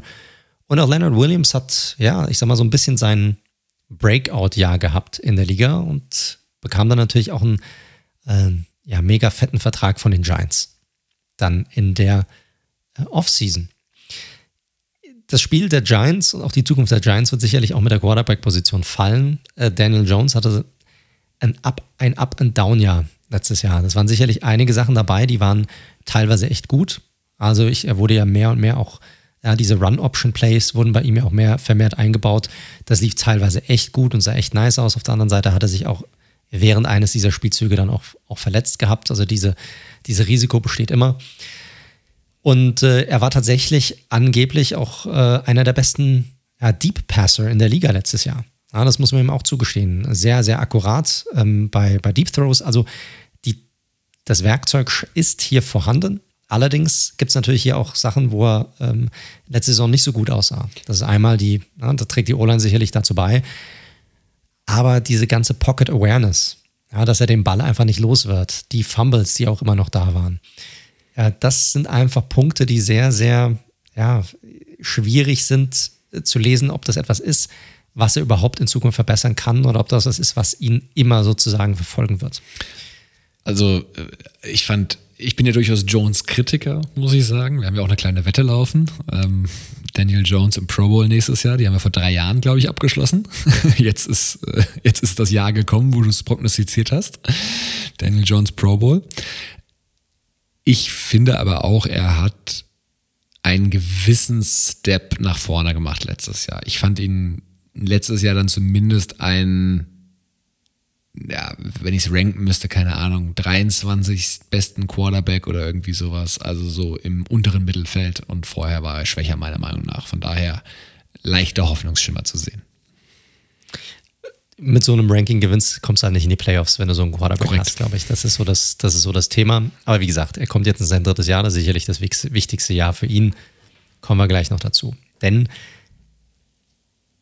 wie kann er sich verbessern? Und äh, ist natürlich, wenn sein Surrounding, wenn, seine, wenn das, was drumherum ist, äh, besser, ja, besser ist, wenn er mehr Werkzeug zur Verfügung hat, mehr Tools. Und die hat er auch bekommen. Also Dave Gettleman hat einen mega Job gemacht in der Offseason. Und äh, schauen wir mal auf die Free Agency, denn die Giants hatten eigentlich kaum Cap Space zur Verfügung äh, vor der Free Agency und waren am Ende des Tages trotzdem einer der Big Spender in der Free Agency. Das hat viel damit zu tun, wie die Verträge strukturiert wurden. Da haben wir in der Vergangenheit sehr viel drüber gequatscht. Hat aber auch sehr viel damit zu tun, sicherlich, was man glaubt, ja, äh, ob man auch nächstes Jahr ein Spender sein will oder nicht. Da komme ich dann gleich dazu, wenn wir nochmal zum Draft kommen. Ähm, weil man hat echt viel gemacht. Man hat, äh, es gab natürlich das Leonard Williams Resigning. Ja, er war erst, hat er erst Franchise Tag bekommen, dann wurde er resigned. Das hat sicherlich nochmal ein bisschen Cap Space freigemacht. Wichtiges Resigning war auch klar priorisiert über einen Spieler, den sie verloren haben, nämlich Dalvin Tomlinson, der auch ein richtig gutes Jahr hatte auf der Defensive Tackle Position, der jetzt bei den Minnesota Vikings ist, auch da einen guten Vertrag äh, bekommen hat. Williams hier wurde priorisiert, kommt zurück. Dann haben die Giants eine klare Nummer 1 auf der Wide Receiver Position reingebracht mit Kenny Galladay von den Detroit Lions. Sehr talentierter Spieler, gerade was diese 50-50 Bälle angehen, äh, Deep Threat. Sowas hatten die Giants in den vergangenen Jahren nicht. Hat ein bisschen mit Verletzungen zu tun, hat auch wieder einen fetten Vertrag bekommen. Ist aber definitiv ein Spieler oder ich sag mal ein Spielertyp, den die Giants definitiv gebraucht haben. Und deshalb finde ich es auch richtig, dass sie hier all in gegangen sind. Ich weiß nicht, wie du es siehst bei dieser Personalie, aber es war äh, für mich definitiv eine Notwendigkeit. Ja, definitiv. Du hast es, glaube ich, mit deinem ersten Satz schon angesprochen. Und ich will jetzt nicht zu viel vorweggreifen, aber es ist das Jahr, wo du, glaube ich, eine Entscheidung zu Daniel Jones fällen musst. Er geht in sein drittes Jahr. Ne? Dann ist auch die Frage, zieht man die Fifth-Year-Option? Er war ja ein First-Round-Pick. Und zumindest was zur O-Line kommen wir später noch, zumindest was Receiver angeht, glaube ich, kann er sich nicht beschweren. Da wurde ihm wirklich nochmal einiges an Arsenal zur Seite gestellt und Kenny Golladay, klar, auf Receiver-Position, nachdem Allen Robinson ja gefranchise-tagged wurde. Also entweder er oder Godwin waren da quasi der Jackpot, den man auf Wide Receiver ziehen konnte. Völlig andere Spielertypen, klar, aber jetzt rein auf der Position waren das sicherlich die beiden heißesten Nummern in der Free Agency. Äh, korrekt, und das ist ein super wichtiges Thema gewesen, auch gerade äh, letztes Jahr, weil Giants Receiver konnten einfach überhaupt keine Separation kreieren. Das war ein Thema, das hatten wir Woche für Woche, als wir uns die Spiele angeguckt haben. Es gab einfach keinen Spieler im Kader, der wirklich, ja, im Englischen sagt man immer, uh, to take the top of a defense, also wirklich die, äh, den, den Deckel sozusagen äh, zum, zum Raufspringen äh, raushauen konnte. Sehr super übersetzt. Sehr frei übersetzt. Sehr frei übersetzt. Auf jeden Fall, sie hatten keine, keine wirklichen Receiver und da konnten sich natürlich die, die Defensiven auch klar darauf einstellen. Ne? Und das, das macht es hier schwieriger. Und äh, das war aber nicht der einzige, den sie dazu geholt haben. Ich fand ein sehr interessantes Signing, war auch das John Ross Signing von den Cincinnati Bengals. Definitiv ein Spieler, der extreme Geschwindigkeit mitbringt, auch ein ehemaliger First-Round-Pick, ich glaube sogar Top-10-Pick, der auch aufgrund von Verletzungen und sicherlich auch einer gewissen, schon ein bisschen limitiert als Spieler, muss man sagen. Aber Speedster. ich glaube, Speedster halt. Ne? Äh, vielleicht in so einer limitierten und, und klaren Rolle vielleicht auch nochmal was bringen kann. Ich fand ein sehr, sehr starkes Signing, war das Kyle Rudolph Signing. Teil, den man dazu geholt hat von den äh, Minnesota Vikings. Äh, ihr wisst, Evan Ingram, Pro Bowler in Anführungszeichen. Ja, wie wie, wie habe ich mich über ihn aufgeregt vergangenes Jahr in mehreren Spielen einfach, wo er uns teilweise den Sieg gekostet hat. Und er ist sicherlich eine gute Absicherung, gutes Red Zone Target auf jeden Fall, jemand, der auch gut blocken kann, sollte definitiv helfen. Und äh, dann haben wir an sich natürlich auch mit äh, einem ehemaligen Raider ähm, äh, nochmal äh, zusätzlich abgesichert mit Devontae Booker auf der Running Back Position. Ja, vielleicht mal zwei Worte da. Also ich sehe Rudolph ein bisschen schlechter als du, ehrlich gesagt. Hatten wir, glaube ich, auch bei WhatsApp schon mal geklärt nach dem Signing. Korrekt. Für mich ist halt wirklich so der Inbegriff eines soliden, aber wirklich durchschnittlichen Thailands. So, ne? ähm, ganz interessanter Unterschied zu Ingram, der viele Trades hat, spannende Trades als Receiver, die er aber irgendwie mit seinen Flutschhänden nicht so richtig umgesetzt bekommt. Und Rudolph ist so ein bisschen die sicherere Bank, aber auf einem anderen Level, was du an Upsides sozusagen von ihm bekommen kannst. Ja, gut, ich, ab, absolut, absolut. Aber da haben wir an Option 2 schon mehr, als wir in den vergangenen Jahren hatten. Okay, vielleicht auch, ich, ja, vielleicht auch mehr 12 Personal, mal gucken. Äh, zu Booker hat letztes Jahr als äh, Backup, und das wird er ja auch, sollte Saquon sich nicht schon wieder verletzen, ja auch primär bei euch sein. Ähm, hat als Backup einen sehr guten Job gemacht bei den Raiders, muss man sagen. War ja eigentlich so ein bisschen weg vom Fenster der NFL und hat so ein bisschen seine Karriere äh, nochmal einen kleinen Spark gegeben letztes Jahr. Korrekt. Über das Dory Jackson Signing, das haben wir eben schon mal angeschnitten, als wir über die Eagles gesprochen haben, sicherlich auch nochmal ein Big Signing, weil der hat einen Vertrag bekommen mit, ähm, ja, ich glaube, drei Jahre 39 Millionen waren es am Ende des Tages, die er, die er bekommen hat von den Giants als zweiter Cornerback, wohlgemerkt. Ne? Man hat ja schon mit James Bradbury einen Nummer 1 Cornerback. Äh, wir kommen ja gleich zur Secondary, also das ist, die ist ja natürlich vollgepackt. Ich weiß, ich meine, ich mag das Signing, weil du kannst nicht genügend Cornerbacks haben. Auf der anderen Seite so viel Kohle für ihn, für jemanden, der auch mit Verletzungen zu kämpfen hatte. Auch ehemaliger First-Round-Pick hatte sicherlich die ersten paar Jahre, richtig gute Jahre auch bei den Titans. Wie hast du das Signing gesehen? Bisschen Luxus-Pickup hatte ich so das Gefühl, ehrlich gesagt. Also, da fand ich andere, die auf den Markt kamen, irgendwie auch ein bisschen spannender. Jackson ist halt so ein bisschen eine, eine Wildcard für mich noch ein Stück weit und dafür halt eigentlich zu teuer. Also ich finde, da steht Risiko und Reward nicht so in einem hundertprozentigen Verhältnis, ehrlich gesagt. Zumal du ja, also es ist wichtig, keine Schwachstelle auf Cornerback zu haben, aber du hast mit Bradbury schon einen absoluten Number One Corner und hättest, glaube ich, auch mit einer solideren, sichereren Option äh, auf der zweiten Cornerback-Position gehen können. Und günstigeren. Ist natürlich, ja, ab, absolut, absolut. Ich sehe es auch leicht kritisch. Ich meine, er ist immer noch ein guter Spieler, deshalb werde ich mich jetzt nicht zu stark beschweren.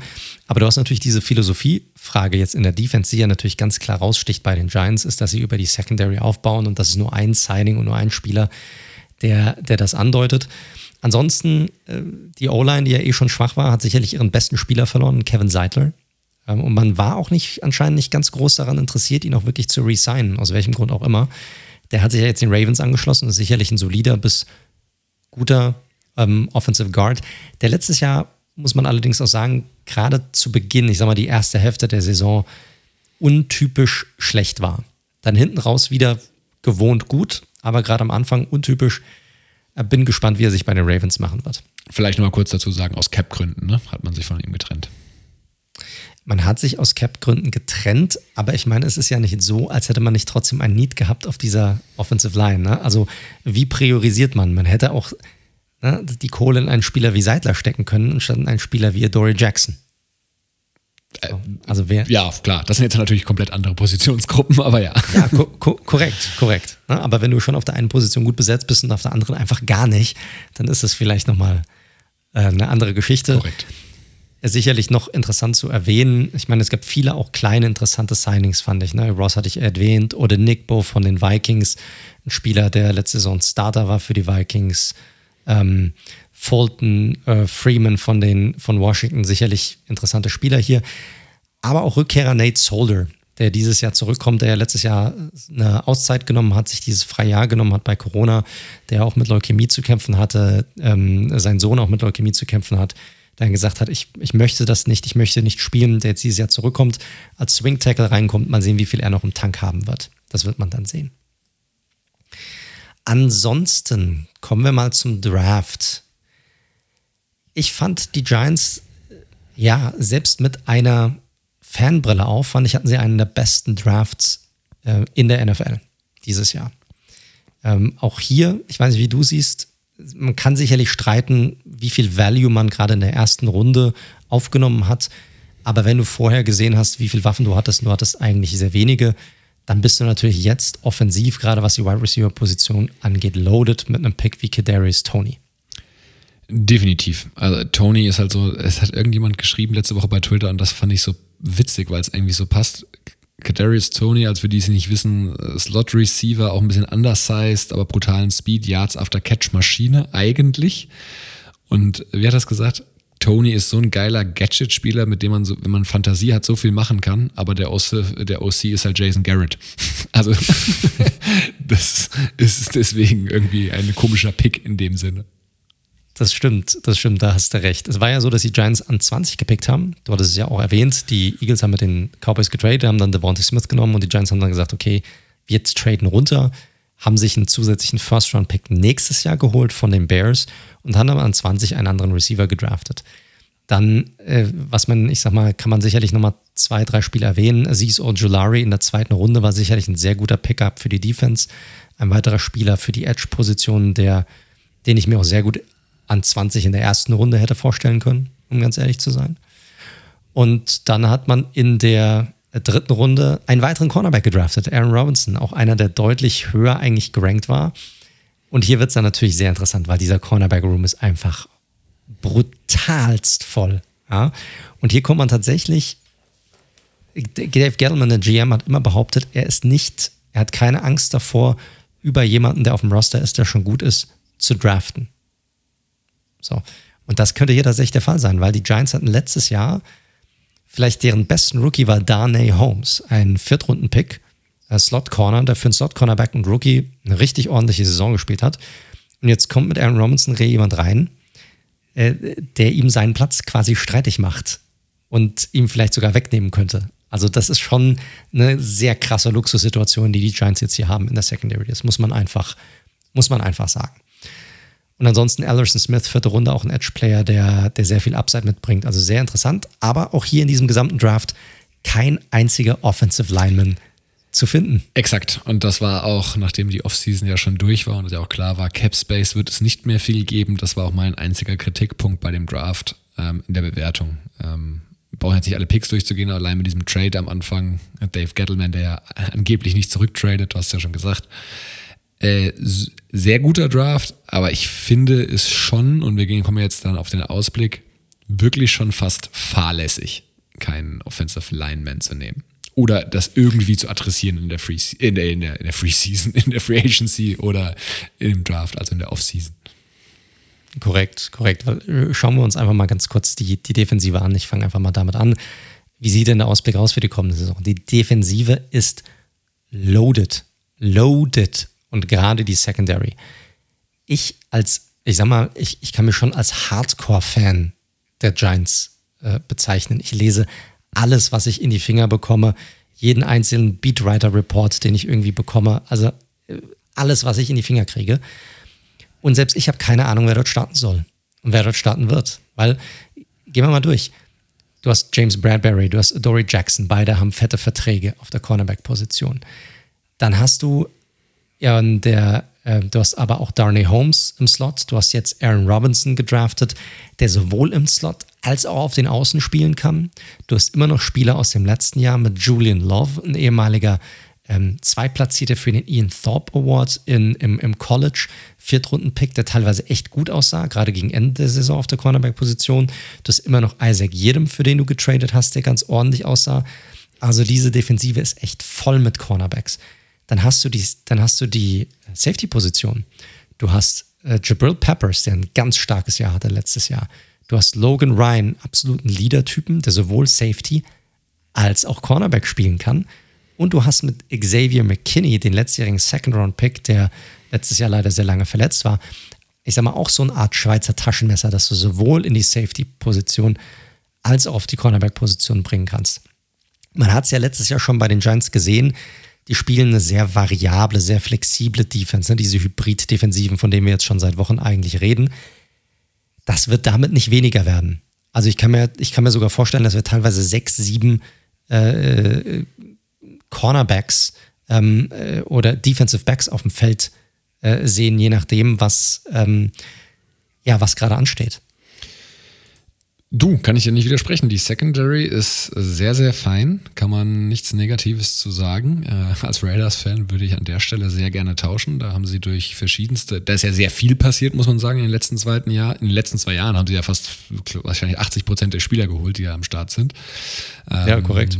Und da hat dieser, ähm, ja, diese Umwandlung, sage ich mal, der Secondary hat sehr, sehr gut funktioniert.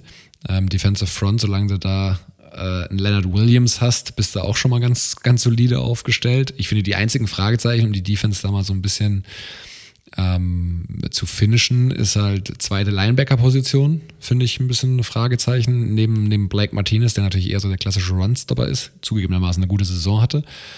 Und klar, Pass Rush kommt auch über die Interior, brauchen wir nicht drüber reden, aber auf der Edge-Position finde ich es jetzt auch nicht so pralle. Ja, also ich, ich glaube, zwei Leiter Linebacker-Position bin ich voll bei dir, obwohl ich halt hier glaube, dass wir einfach sehr viele, sehr oft einfach einen Safety sehen werden, der diese Position übernimmt. Ob das dann Peppers ist, der vorne reinkommt, oder McKinney, der vorne reinkommt. Ich glaube, da haben sie einfach zu viele Optionen. Selbst ein Aaron Robinson, den sie gedraftet haben als Cornerback, hat über 200 Pfund. Also es ist, äh, ich glaube, da werden sie sehr variabel agieren und eher kleiner gehen, als dass sie da einen puren Linebacker aufstellen werden. Die D-Line Sie haben, äh, sie haben Williams, ich hoffe, oder jeder erwartet sich einen weiteren Step nach vorne von Dexter Lawrence. Muss er auch machen, finde ich. Also er ist ein sehr guter Runstopper, er macht erst vieles richtig, aber er ist trotzdem an Pick 17 gedraftet worden. Da erwartet man sich natürlich nochmal ein bisschen, bisschen mehr. Ne? Also wenn er zu einer Art Fletcher Cox werden könnte, wäre das schon eine super ah, ja. Sache. Ne, ah, ja. Fans, ja. ja. das wäre natürlich nicht so schlecht. nee. Man hat natürlich mit Devin Thompson jemanden verloren. Hier hat man Danny Shelton geholt, der diese Position, denke ich, auch ausfüllen könnte. Man hat noch Austin Johnson, einen sehr guten Rotational Player. Und du hast die Edge-Position ange angesprochen. Sehr viel junge Quantität. Äh, man hatte ein bisschen Pech letztes Jahr mit Lorenzo Carter, der sehr gut ins Jahr gestartet ist, der sich dann verletzt hatte mit einem Kreuzbandriss, der kommt wieder. Man hat ähm, O'Shane Simmons, also beides ehemalige Drittrunden-Picks. Man hat jetzt Ojolari dazu, man hat letztes Jahr ähm, äh, ja auch einige Spieler gedraftet. Ähm, oder Nickbo dazu, da ist sehr viel Quantität, das wird dann eher so, ja, so ein bisschen die Reise nach Jerusalem. Also welcher Stuhl bleibt am Ende frei und wer nimmt ihn und äh, wer wird dort der Starter und soll sich sozusagen herausarbeiten. Das wird so ein bisschen die Sache sein. In der Offense, mh, hm, ich meine, alles steht und fällt mit der Offensive Line und mit Daniel Jones. Ich glaube, das sind halt die großen Sachen. Punkt. Könnten wir eigentlich beenden ja. hier an der Stelle. Ja, korrekt. Jones muss einfach definitiv noch einen weiteren Schritt machen. Das ist einfach so. Ansonsten werden sich die Giants nach Ende dieser Saison einfach umschauen. Die Werkzeuge sind jetzt definitiv vorhanden. Also was die Waffen angeht, auf jeden Fall. Es muss einfach deutlich mehr Konstanz rein. Äh, die O-Line ist das große Fragezeichen. Ne? Die Line war schlecht, aber, und jetzt muss ich auch eine Sache sagen, ne?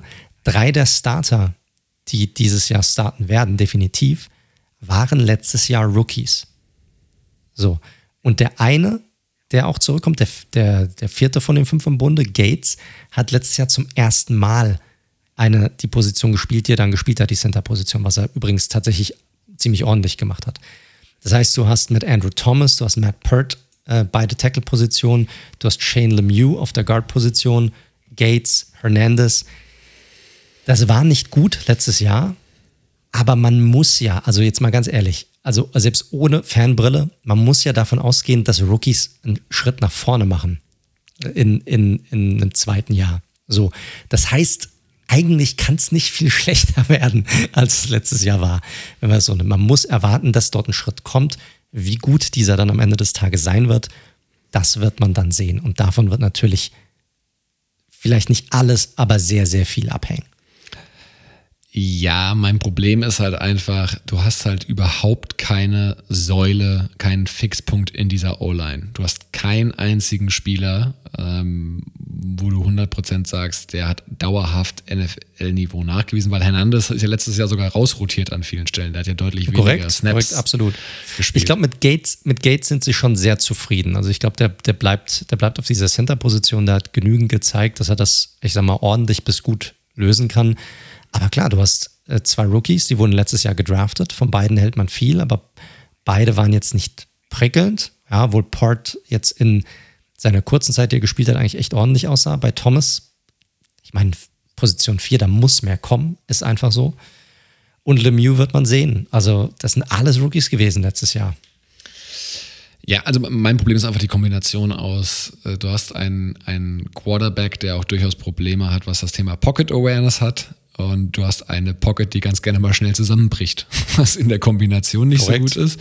Und das nope. Spiel, korrigier mich, ich weiß jetzt nicht, ob sie da einen kompletten äh, Umplanung der Offense irgendwie an, ansteht, äh, war jetzt auch nicht bisher auf das schnelle Kurzpassspiel, sodass es keine Rolle spielt, wie gut die O-Line blockt. Also das ist, das ist halt die Frage, ne? Also die Frage ist, was passiert, wenn Saquon zurückkommt, der sicherlich auch ich sag mal, ein deutlich besserer Passcatcher ist als jeder Running Back, den sie da hatten letztes Jahr. Wie werden sie Tony einbinden? Auch in Verbindung vielleicht mit jemandem wie, wie, wie Shepard. Ja, also das sind natürlich alles Fragen. Wie kreativ wird Gary wirklich sein? Da So, davon ich, kann extrem da, viel. Ja, da habe ich meine ja, größten da, Bedenken ich- fast. ab. Absolut, absolut. Da, da muss man Zweifel haben. Ansonsten, ja, ich sag mal, für mich sind meine Giants somit das Team, das sich im Großen und Ganzen, aber durch die Moves, jetzt mal nur betrachtet, ja, echt am meisten eigentlich verbessert haben und den größten Schritt nach vorne gemacht haben, muss ich sagen.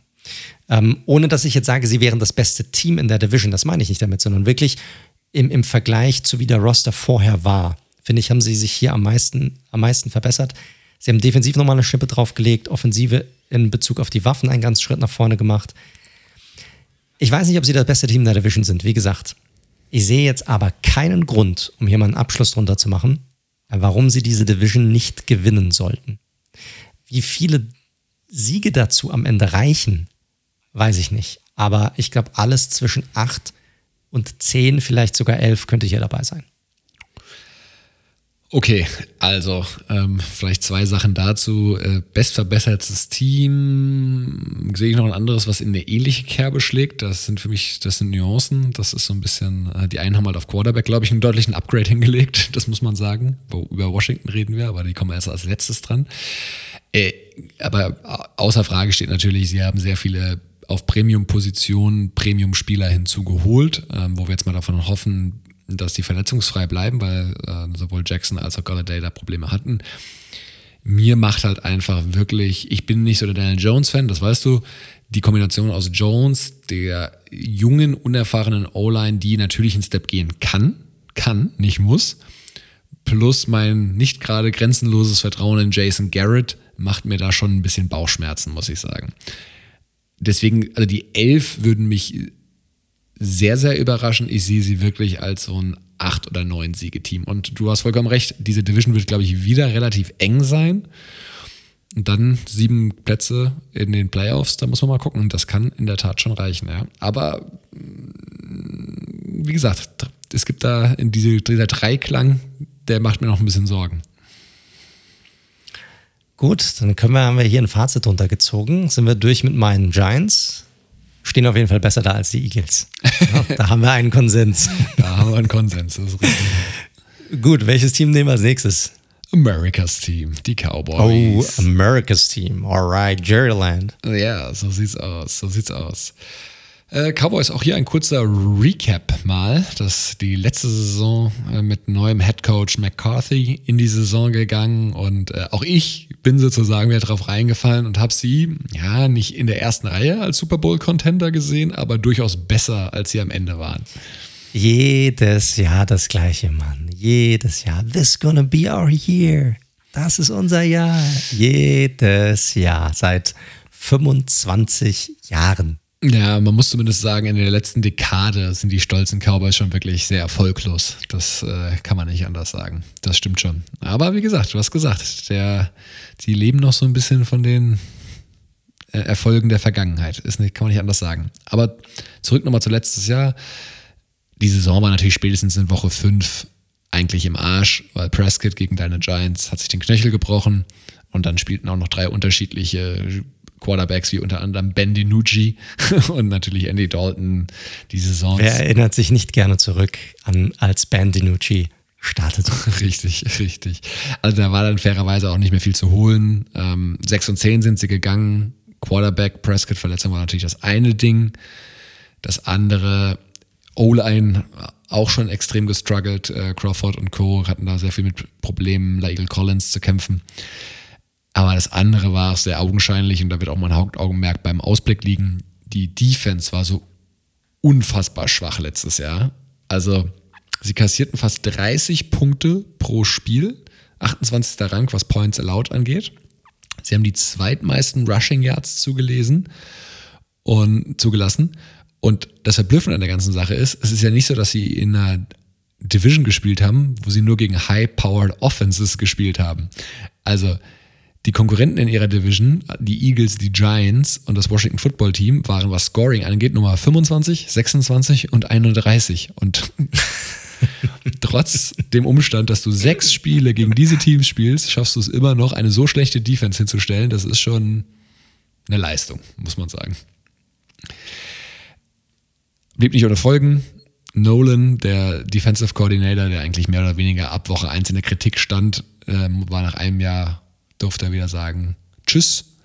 Und ein, ja, in der NFL alter Bekannter und ehemaliger Headcoach der Falcons, Dan Quinn, wurde zurückgeholt. Äh, was heißt nicht zurückgeholt, der wurde zu den ähm, Cowboys eben geholt als Nachfolger.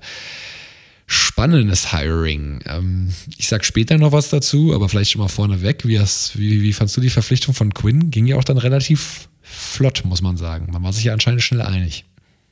Nee, die Frage ist, was kann noch schlechter sein oder wer kann noch schlechter sein als Mike Nolan letztes Jahr? Also, oder wie kann man diese Defense noch schlechter machen?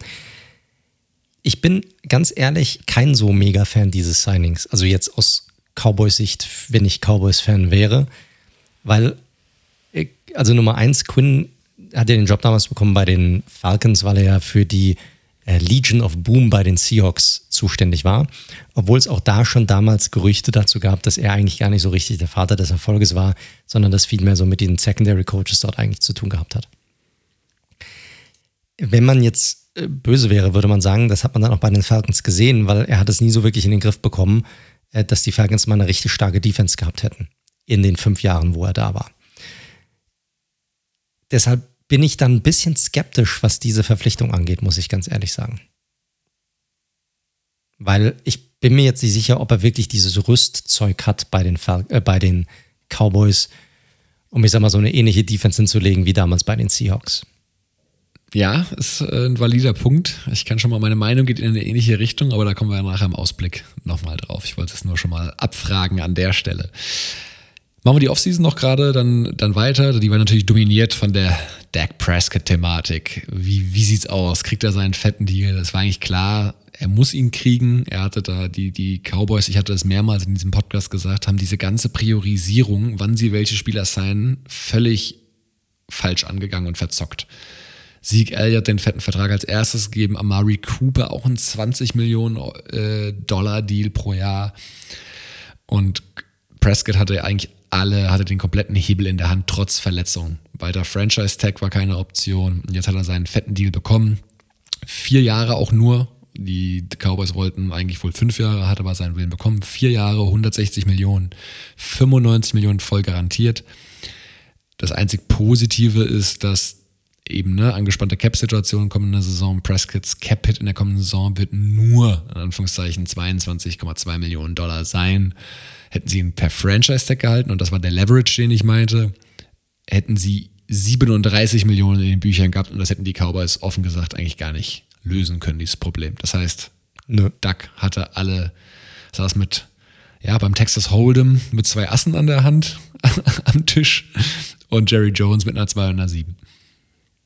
Korrekt, ich meine, die andere Alternative wäre einfach gewesen, man hätte ihn nicht gefranchise-tagged und er wäre einfach gegangen. So, mehr Optionen hatten die Cowboys nicht wirklich. Ja, und das, in so einer Situation darfst du dich als Franchise einfach nicht begeben und das hätten sie halt einfach vor der letzten Saison spätestens lösen müssen. Aber sei es. Free Agency, puh, ja, hm, ein bisschen so ge gemischt Warenladen, würde ich mal sagen. Also, sie haben Verschiedenes gemacht. Auf Safety vorneweg haben sie Xavier Woods verloren. Ähm, dann Alden Smith auf Edge, der come, schöne Comeback-Story letztes Jahr, haben sie auch verloren. Der hat dem Pass Rush wirklich nochmal überraschend einen Spike gegeben, einen Spark gegeben. Aber wenn man jetzt sieht, ähm, dass er bei den Seahawks jetzt auch schon wieder gleich oder abseits des Feldes schon wieder negativ aufgefallen ist, ja, kann man glaube ich noch nicht so sagen, ob das wirklich so ein Verlust war an der Stelle. Andy Dalton ist natürlich weg als Backup-Quarterback, wie ihr wisst. Der ist bei den Bears. Äh, Chidobe Awusi zu den Bengals hatten wir auch schon thematisiert. Ähm, Tyrone Crawford, äh, Defensive Line-Spieler, auch weg. Sean Lee hat seine Karriere beendet, äh, wissen wir. Und ja, Offensive Line, Swing Guard, Tackle Cameron Irving hat die Cowboys auch verlassen. Also das jetzt erstmal nicht weiter dramatisch. Wen haben sie hinzugeholt? Prominentester Name, äh, wahrscheinlich wirklich Keanu Neal, so ein Strong Safety von den Falcons, den Denn soll aber Linebacker spielen. Exakt. Soll, soll zum Linebacker umfunktioniert werden, hat auch die Maße grundsätzlich dafür und der kommt eben, ja, natürlich mit seinem ehemaligen Head Coach. Das heißt, er weiß schon, wie er, hoffentlich, wie er ihn einzusetzen hat. Ansonsten ist nicht so viel passiert. Terrell Basham, ein sehr durchschnittlicher, wenn überhaupt, Edge Rusher, haben sie von den Jets geholt. Vielleicht auch fast so, so ein bisschen seine letzte Chance, da nochmal ein bisschen was zu zeigen.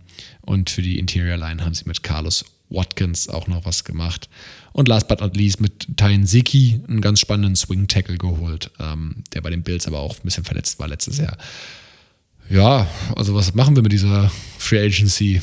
Gibt es nicht so viel zu sagen. Ne? Ist jetzt nichts, wo du einen Jubelstürmer ausbrichst. Äh, nee, relativ unspannend. Äh, aber du hast ja schon gesagt, es war jetzt nicht so mega viel möglich bei den, bei den Cowboys. Äh, was natürlich eine gewisse Problematik ist, weil das heißt, dass natürlich noch einige Löcher auf dem Roster sind. Und die Frage ist, wurden die dann durch den Draft gestopft oder kann man die überhaupt durch den Draft noch stopfen?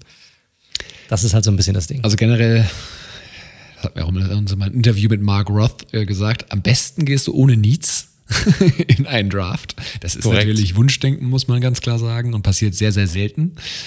Außer vielleicht bei den Buccaneers, die konnten das, glaube ich, dieses Jahr machen. Aber was dann die Cowboys im Draft gemacht haben, ist zumindest auch diskussionswürdig. Ja, wir haben es ja gerade eben schon angesprochen, sehr überraschend mit einem Division Rival einen Trade eingefädelt. Passiert nicht oft. Und haben sich an Position 12 mutmaßlich, glaube ich, kann man schon sagen, weil ihr Cornerback, den sie eigentlich im Auge hatten, nicht mehr verfügbar war, mit Patrick Sertain, sind sie zurückgegangen und haben Micah Parsons, den ja, physischen Freak, geholt auf Linebacker. Ich glaube, da müssen wir nochmal drüber reden. Also bei dem Linebacker Room, den sie eigentlich haben, überraschend, muss man sagen. Ja, gibt es ja sehr viele Gerüchte. Also ich meine, sie haben ja äh, Leighton Vander Esch, der haben sie ja die, fünf, die 50 Option haben sie ja nicht gezogen bei ihm. Äh, relativ überraschend, muss man eigentlich sagen, weil er als ein sehr guter Linebacker gilt. Aber da gibt es ja auch ein paar Verletzungsfragezeichen auch bei ihm. Generell hört man von den Cowboys, dass man eigentlich gerne mit ihm verlängern würde, aber man möchte sich jetzt erstmal angucken, wie die kommende Saison verläuft. Ähm, man hat ja noch äh, Jalen Smith auch auf dem Roster, wobei ich sagen muss, das ist vielleicht einer der überbezahltesten Linebacker überhaupt in der NFL, so wie der letztes Jahr gespielt hat. Das war teils eine Frechheit, aber so ein Maul. Ähm, da jetzt Parsons mit reinzubringen, ist natürlich die Frage, wo soll er spielen? Ja, also wem nimmt er sozusagen den Platz weg? Weil, äh, dass die Cowboys jetzt immer mit drei Linebackern spielen, glaube ich nicht. Auf der anderen Seite ist Parsons, ich sag mal, so ein flexibler Spieler, ja, der ja auch ursprünglich Edge Rusher ist eigentlich, ja, der ja auch ein sehr guter Blitzer ist, der, der sehr physisch ist, dass man da sicherlich sehr interessante Looks auch geben kann mit den Linebackern. Ja, wo man sehr, sehr physisch starke Linebacker hat, gerade wenn er und Smith zusammen drauf sind auf dem Feld, wo man dann sagen kann, okay, wer rusht jetzt wirklich? Rushen beide, droppen beide zurück, alles ist da irgendwie möglich. Ich mag den Pick, ich sag mal, von rein vom Talent her, fand ich das gut, was die Cowboys hier gemacht haben.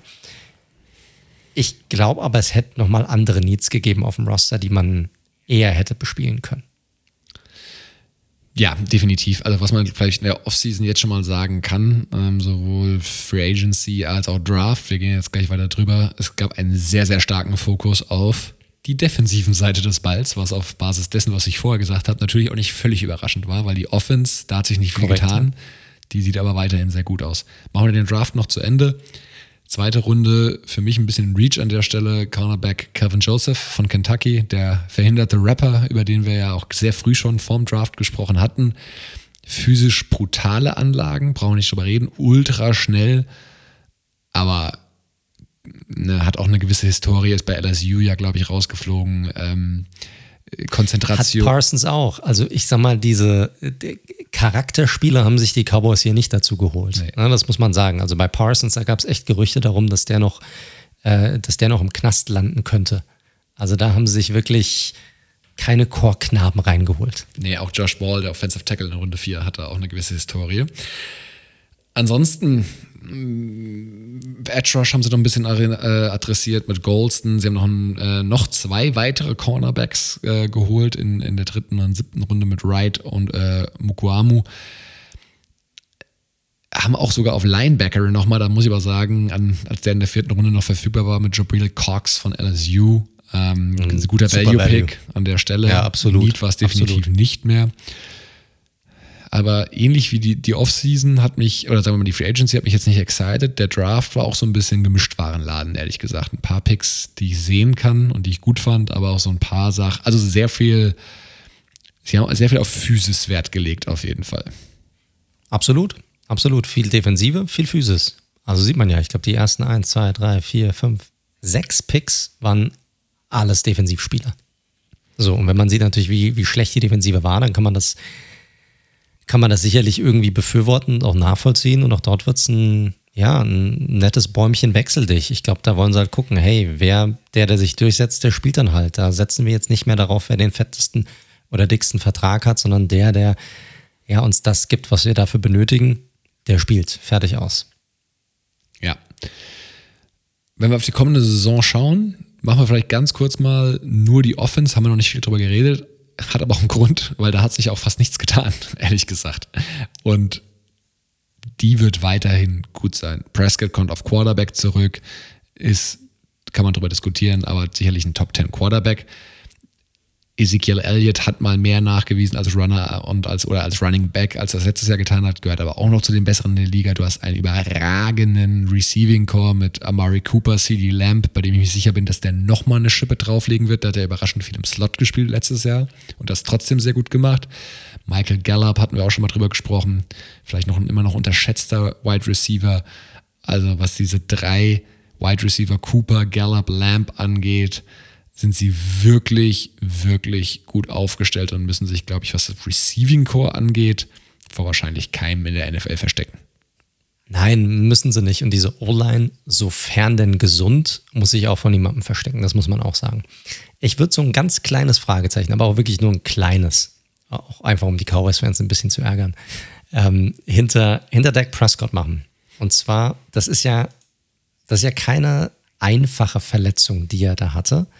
Und das ist ja auch eine Verletzung, die hat ja auch damit zu tun mit deinem gesamten Bewegungsablauf so ein bisschen. Ne? Und auch mit damit, wie du spielst. Also, die, was ich mich einfach frage, ist, vielleicht ist er ein Typ, der kann das einfach aufs Ausblenden, dem ist das scheißegal. Es wird kein Issue sein. Du kannst aber garantieren, dass Teams probieren werden, äh, darauf abzuzielen, auch dort nochmal was in seinen Kopf reinzubringen. Also ob es gezielt ist, ihn dort irgendwie zu tackeln oder nochmal spät oder besonders tief irgendwie da irgendwie in seinen Kopf reinzubekommen, reinzukommen. Das ist so ein bisschen die einzige Sache, wo ich ein kleines Fragezeichen dahinter machen würde. Wie steckt er das Ganze mental, also diese Verletzung einfach mental weg? Ich glaube, dass die dann auskuriert sein wird. Ich glaube, das wird nicht das Thema sein. Aber wie kommt er damit, damit klar? Wird er dann vielleicht den einen oder anderen Extra-Run, der ihn in der Vergangenheit ausgezeichnet hat, wird er den vielleicht nicht machen? Wird er vielleicht ein bisschen früher abbrechen und dann vielleicht einen First Down nicht gehen? Das sind einfach so ein paar Sachen, da würde ich mal drauf achten, gerade zu Beginn der Saison, wie das dann, wie das aussehen wird bei ihm. Ja, sicherlich, weil der Punkt O-Line hast du ja schon angesprochen, wenn fit, ähm, glaube ich, geht da einiges wieder in die richtige Richtung. Center sicherlich, äh, das war klar, dass sie da Travis Frederick, der ja die Saison davor aufgehört hat, nicht eins zu eins ersetzen kann. Tyler Biadasch hat da doch sehr gestruggelt letztes Jahr, aber wie gesagt, wir hatten es ja schon oft angesprochen, die O-Line als solches ist ein Gesamtkonstrukt, wo die Rädchen ineinander greifen müssen und ja, da Lyle Collins und äh, Tyron Smith haben so lange gefehlt, die Starting Tackles, das merkt dann auch natürlich ein Rookie Center, brauchen wir nicht drüber reden.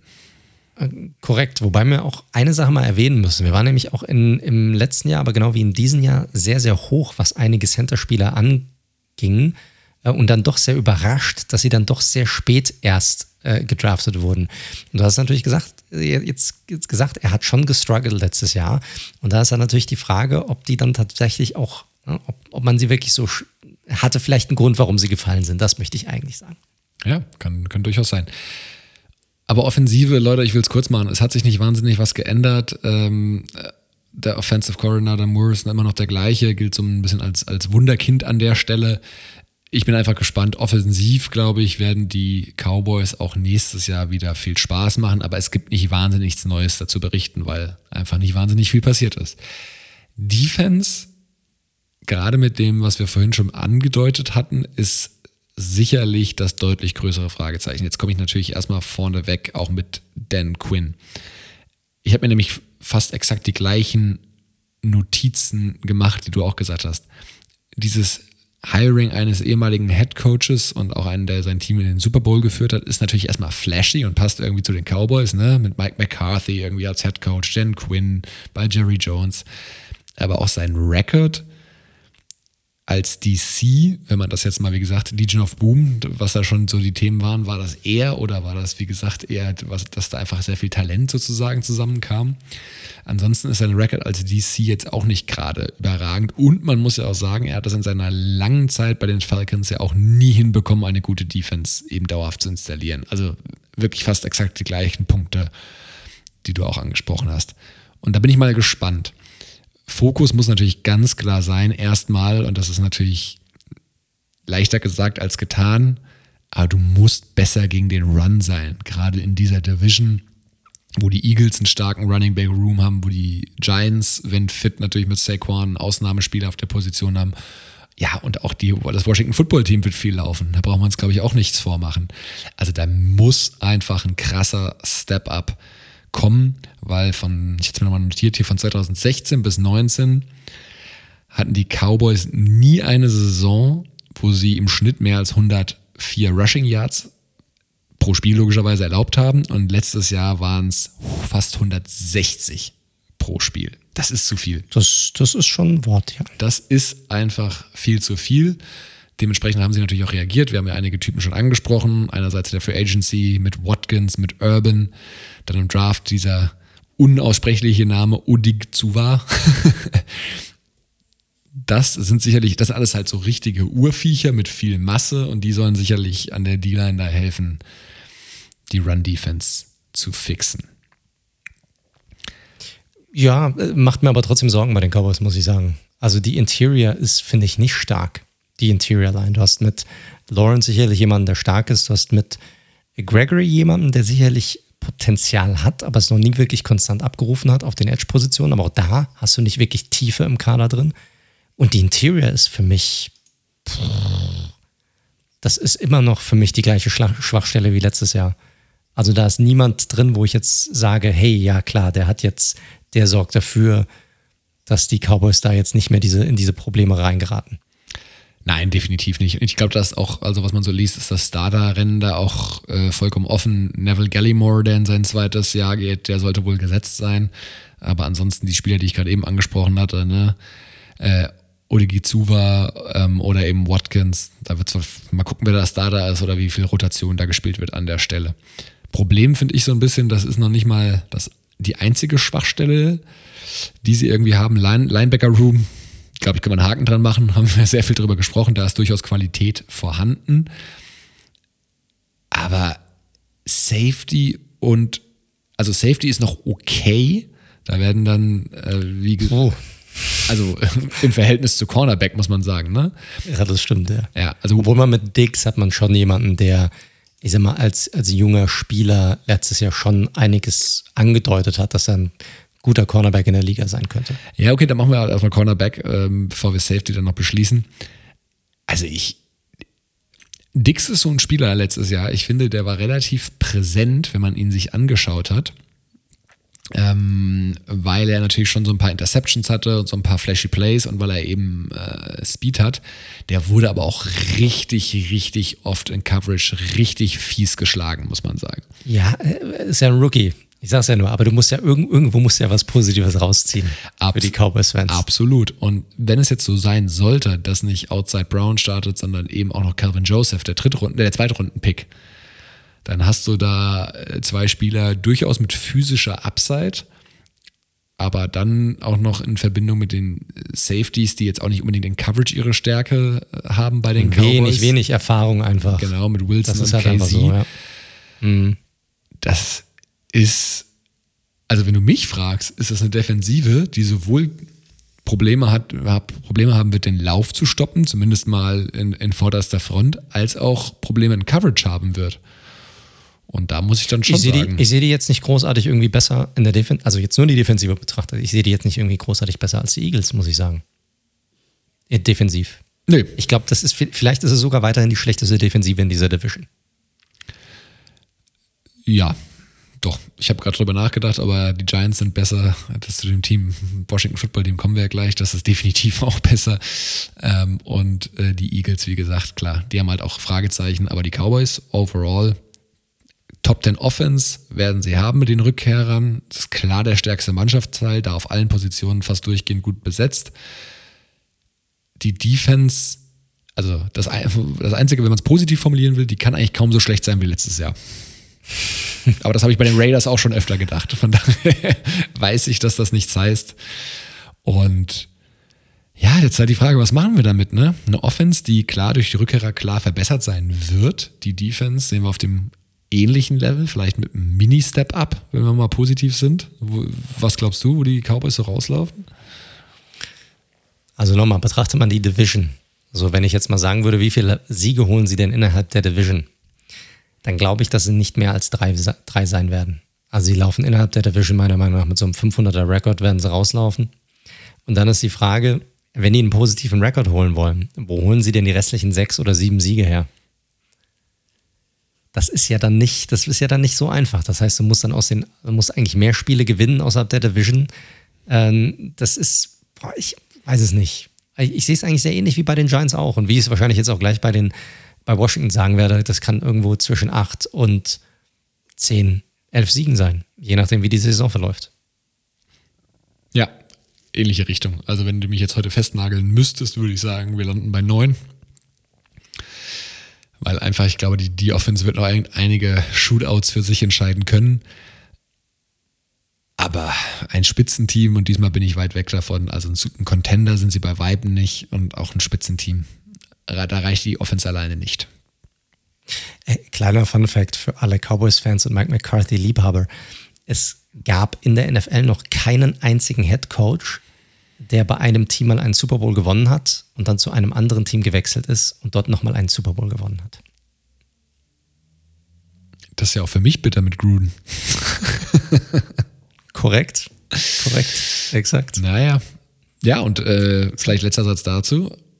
Wenn die Saison ein bisschen in die Binsen geht, glaube ich, könnte es auch wieder für McCarthy eng werden, ehrlich gesagt. Äh, absolut.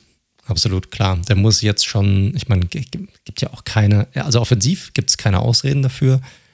Und defensiv muss er was Besseres auf, das, auf den Platz bringen, als das, was letzte Saison auf den Platz gebracht wurde. So. Gut. Aber das heißt, wie gesagt, also wir kommen jetzt gleich zu Washington. Giants haben eine super Defense und Washington definitiv auch. Und deshalb wird es auch für die Offensive der Cowboys innerhalb der Division ähm, kein Selbstläufer werden würde ich mal sagen. Aber kommen wir doch direkt mal zum Washington. Also wir sind durch mit den Cowboys, da hast du noch irgendwas. Ja, langweilig einig, was die Bewertung angeht, aber wir sind durch. Korrekt, korrekt. Ähm, dann kommen wir zum Washington Football Team. Letztes Team in dieser Division und der Division-Sieger aus dem letzten Jahr mit einem Rekord von 7 und 9. Ja, was eine Saison, ganz ehrlich. Washington hatte so viele Themen letzte Saison, da könntest du wahrscheinlich für jedes einzelne Thema einen einzelnen, vielleicht keinen zweistündigen, aber minimum mal einen halbstündigen oder stündigen Podcast aufmachen. So viel gab es da zu besprechen. Äh, vor allem sehr viel Negatives, muss man sagen. Zwar auch einige positive Sachen, aber vor allem viel Negatives. Ähm, Erstmal, ja, seit 1932, dass das Team nicht mehr den Namen Washington Redskins trug. Äh, der neue Name löste allerdings jetzt keine Begeisterungsstürme aus bei den Fans oder generell in der NFL. Eher Spott und Hohn kam da. Und man wurde dann ganz offiziell das Washington Football Team. Ähm, ich sag mal, äh, das kam ja auch nur, das hatten wir ja auch schon besprochen, durch sehr, sehr viel Druck der Sponsoren äh, zusammen, dass sich Dan Snyder überhaupt dazu entschieden hatte, dann den Namen äh, endlich abzulegen und, und ihn zu wechseln. Ähm, das war aber nicht, natürlich nicht die einzige Kontroverse. Dann gab es natürlich noch diese mega Kontroverse ähm, bezüglich dieser äh, so einem ganzen Thema sexuelle Belästigung, ja, das ja dann auch komplett aufgearbeitet werden musste ähm, und wo es dann ja sehr, sehr viele Veränderungen im Club gab, also sehr viele negativen Themen, die über diesem ähm, Franchise hingen. Dann ist man natürlich auch noch super schlecht in die Saison gestartet mit 2 und 7. Ähm, nur dann, um dann am Ende, wie schon gesagt, mit 7 und 9 diese Division tatsächlich zu gewinnen. Und das hatte auch einige positive Aspekte dabei.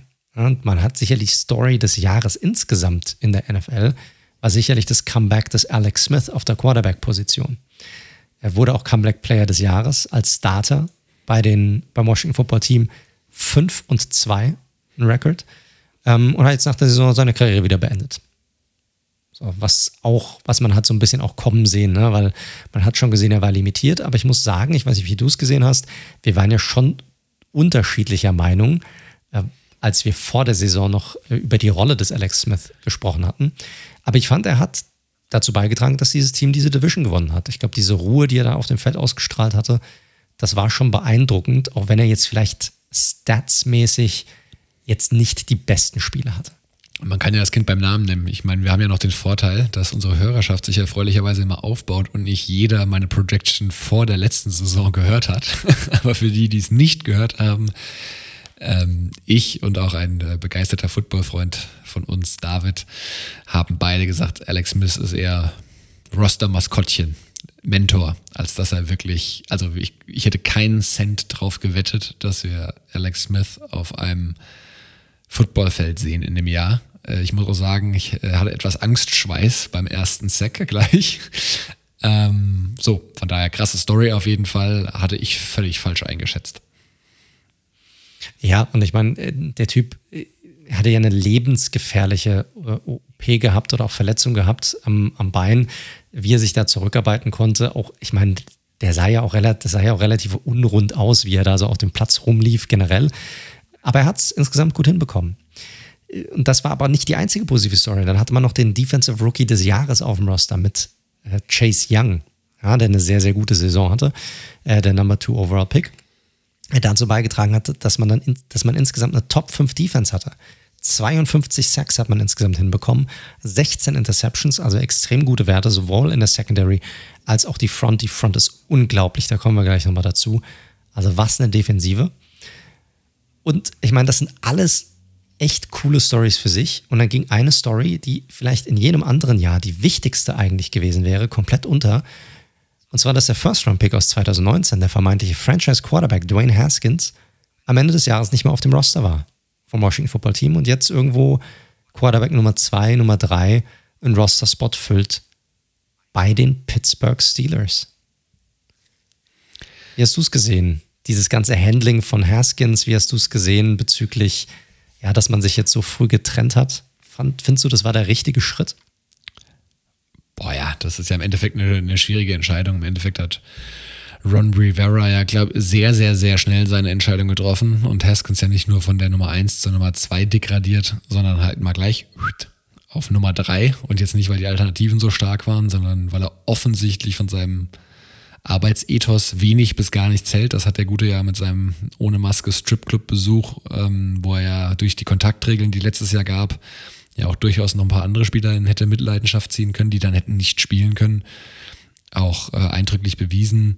Dann gab es ja noch diese Nummer äh, mit dem Selfie. Also Haskins hat einfach bisher so viel Scheiße gemacht, ähm, dass ich es einen nachvollziehbaren Schritt fand. Ich fand ihn jetzt, wenn er gespielt hat, nicht komplett desolat, aber nicht gut und nicht gut im, nach zwei Jahren. In, klar, er hatte jetzt nicht 32 Spiele gespielt, aber nicht gut in Verbindung mit diesem, was da off-field passiert ist. Das duldet, so, so viel Bullshit äh, duldet ein Rivera dann halt einfach nicht. Korrekt, über Rivera habe ich noch gar nicht geredet. Auch First-Year-Head Coach beim Washington Football Team zumindest, ja, kam ja von den Panthers, war dort ja Jahre, jahrelang täglich zweimaliger Headcoach des Jahres. Auch hier dann nochmal die Story, der hatte ja auch nochmal dann äh, Krebs, auch während der Saison, hatte den dann auch besiegt, auch nochmal eine Riesenstory. Also so viele Stories, die dieses Team einfach geboten hat letztes Jahr, da könnte man wirklich ja, ohne Ende darüber reden, sowohl im Positiven als auch im, als auch im Negativen. Also man hat ja ja, jetzt nochmal aber zum, zum Eigentlichen zurückzukommen, zum Team selbst. Man hatte sehr viele positive Sachen, ähm, wie auch negative. Die, die Offensive hat äh, nicht so geil funktioniert, muss man insgesamt sagen. Ich meine, wenn man drei Quarterbacks ausprobiert, das sagt schon einiges. Ähm, die Defensive allerdings extrem gut. Ähm, und man hat ja natürlich jetzt Dwayne Haskins weg. Äh, Alex Smith hat jetzt seine Karriere beendet. Das heißt, man brauchte einen Quarterback. Und hat sich dann in der Free Agency bei einem sehr erfahrenen bedient. Und zwar hat man ja, Fitzmagic, Ryan Fitzpatrick dazu geholt, der ja sicherlich den Starting Quarterback geben wird kommende Saison. Mehr dazu gleich. Äh, die Secondary, die eh schon gut war, wurde auch aufgewartet. Hier hat man äh, William Jackson III von den Cincinnati Bengals dazu geholt, ähm, der sicherlich den zweiten Cornerback-Spot ausfüllen wird. Ähm, sehr, sehr wichtig, enorm wichtig war sicherlich, dass man Brandon Scherf halten konnte, den Offensive Guard. Ihn hat man einen Einjahresvertrag gegeben. Sicherlich einer der besten Offensive Guards in der Liga und der beste Offensive Lineman des Washington Football Teams. Mit Curtis Samuel hat man eine Art Schweizer Taschenmesser dazu geholt auf der Wide Receiver Position von den Panthers, hat auch einen guten Vertrag bekommen, so als Komplementärspieler zu äh, Terry McLaurin. Ähm, und ja, auch noch, man hat noch über 16 Millionen Cap Space zur Verfügung. Also wenn man noch irgendwo Verbesserungen haben möchte und man einen Spieler findet, der vielleicht ja, gecuttet wird, den man haben möchte, da ist noch Platz oder für, vielleicht für einen späteren Trade. Es ist auf jeden Fall noch ein wenig ja, äh, Kriegskasse vorhanden, sag ich mal, beim, beim Washington Football Team. Wie sahst du denn die, ähm, ja, vor allem die Zugänge? Wir hatten ein paar Abgänge noch. Ronald Darby ist ja weggegangen auf der Cornerback-Position, zweiten Cornerback-Position. Man hat noch Eric Flowers zurückgeholt im Trade von den Dolphins. Weiß ich nicht, was ich davon halten sollte. Ähm, man hat Charles Lino reingeholt von den Bears, der ja überraschenderweise released wurde von den Bears. Und Ryan Kerrigan ist jetzt bei den Eagles. Aber wenn du das jetzt so zusammennimmst, wie fandst du die Free Agency bei, den, bei Washington? Ja, und noch äh, Adam Humphreys sollte man auch nicht unterschlagen, ne? Den er, der von den Titans gekommen ist. Und eigentlich stimmt, durchaus solider Slot-Receiver. Da hast du recht, absolut. Äh, spannend. Also auch da quasi das, das Gegenstück zu den Cowboys, ähm, die dann eher sich auf die Defensive fokussiert haben, haben die die, das Washington Football Team gesehen, okay, unsere Offensive, die braucht mal eine Generalüberholung, die, die kommt nicht nochmal über den TÜV. Und da haben sie mal ordentlich was gemacht. Und deswegen fand ich es eine sehr spannende Offseason, auch eine mit der besten Offseasons tatsächlich. Also sie haben endlich Terry McLaurin weitere fähige Receiver an die Hand gegeben mit Curtis Samuel, der eine sehr spannende Rolle da einnehmen könnte. Also Curtis Samuel ja am College Running Back vor allem gewesen und erst so in der und auch Receiver gespielt und jetzt in der NFL sozusagen erst zum eher zum Receiver umgeschult. Sie haben ja auch mit McKissick und Antonio Gibson ja auch noch so ein bisschen Hybridspieler, also eher McKissick als Gibson sicherlich. Also sehr, sehr spannende Offense, die sie da spielen könnten. Ich finde die O-Line mit Lino hinzu, mit, mit Samuel Cosme, da habe ich jetzt ein bisschen vorweggegriffen, Draft, ähm, einiges gemacht. Also nochmal zurück zur Free Agency, sehr viele smarte Additions meiner Meinung nach gemacht in der, in der Offensive. Aber auch wenn man sich das Signing in der Defensive aushält mit William Jackson, da haben sie einfach echt nochmal eine, eine Schiffe draufgelegt, könnte ich mir vorstellen. Es waren auf jeden Fall äh, smarte Moves dabei, muss man sagen. Ja, ich fand die, ich fand eine sehr smarte Offense mal. Ein bisschen Unterschied zu, Vergangen, zu der Vergangenheit bei Washington wo man ja sehr oft einfach nur sehr viel Geld ausgegeben hat und gehofft hat, dass dabei irgendwie was rumkommt, hat man sehr smart Geld ausgegeben. Ich mag vor allem ja, das Curtis Samuel Signing. Ich finde das ein sehr, sehr cooler äh, Spieler, den man halt unterschiedlich einsetzen kann. Äh, der wird denen sicherlich äh, helfen. Ähm, ja, ich glaube, äh, dass sie Kerrigan verloren haben, wird bei dieser Defensive, bei dieser Line, die sie haben, nicht so allzu sehr ins, ins Gewicht fallen, muss man sagen. Ähm, ansonsten äh, kommen wir mal zum Draft. Mhm, auch hier einige interessante Spieler dabei. Äh, vor allem in der ersten Runde hat man einen Linebacker gedraftet mit äh, Jamin Davis, ein absoluter Freak, was das, äh, sag mal, was das Physische angeht.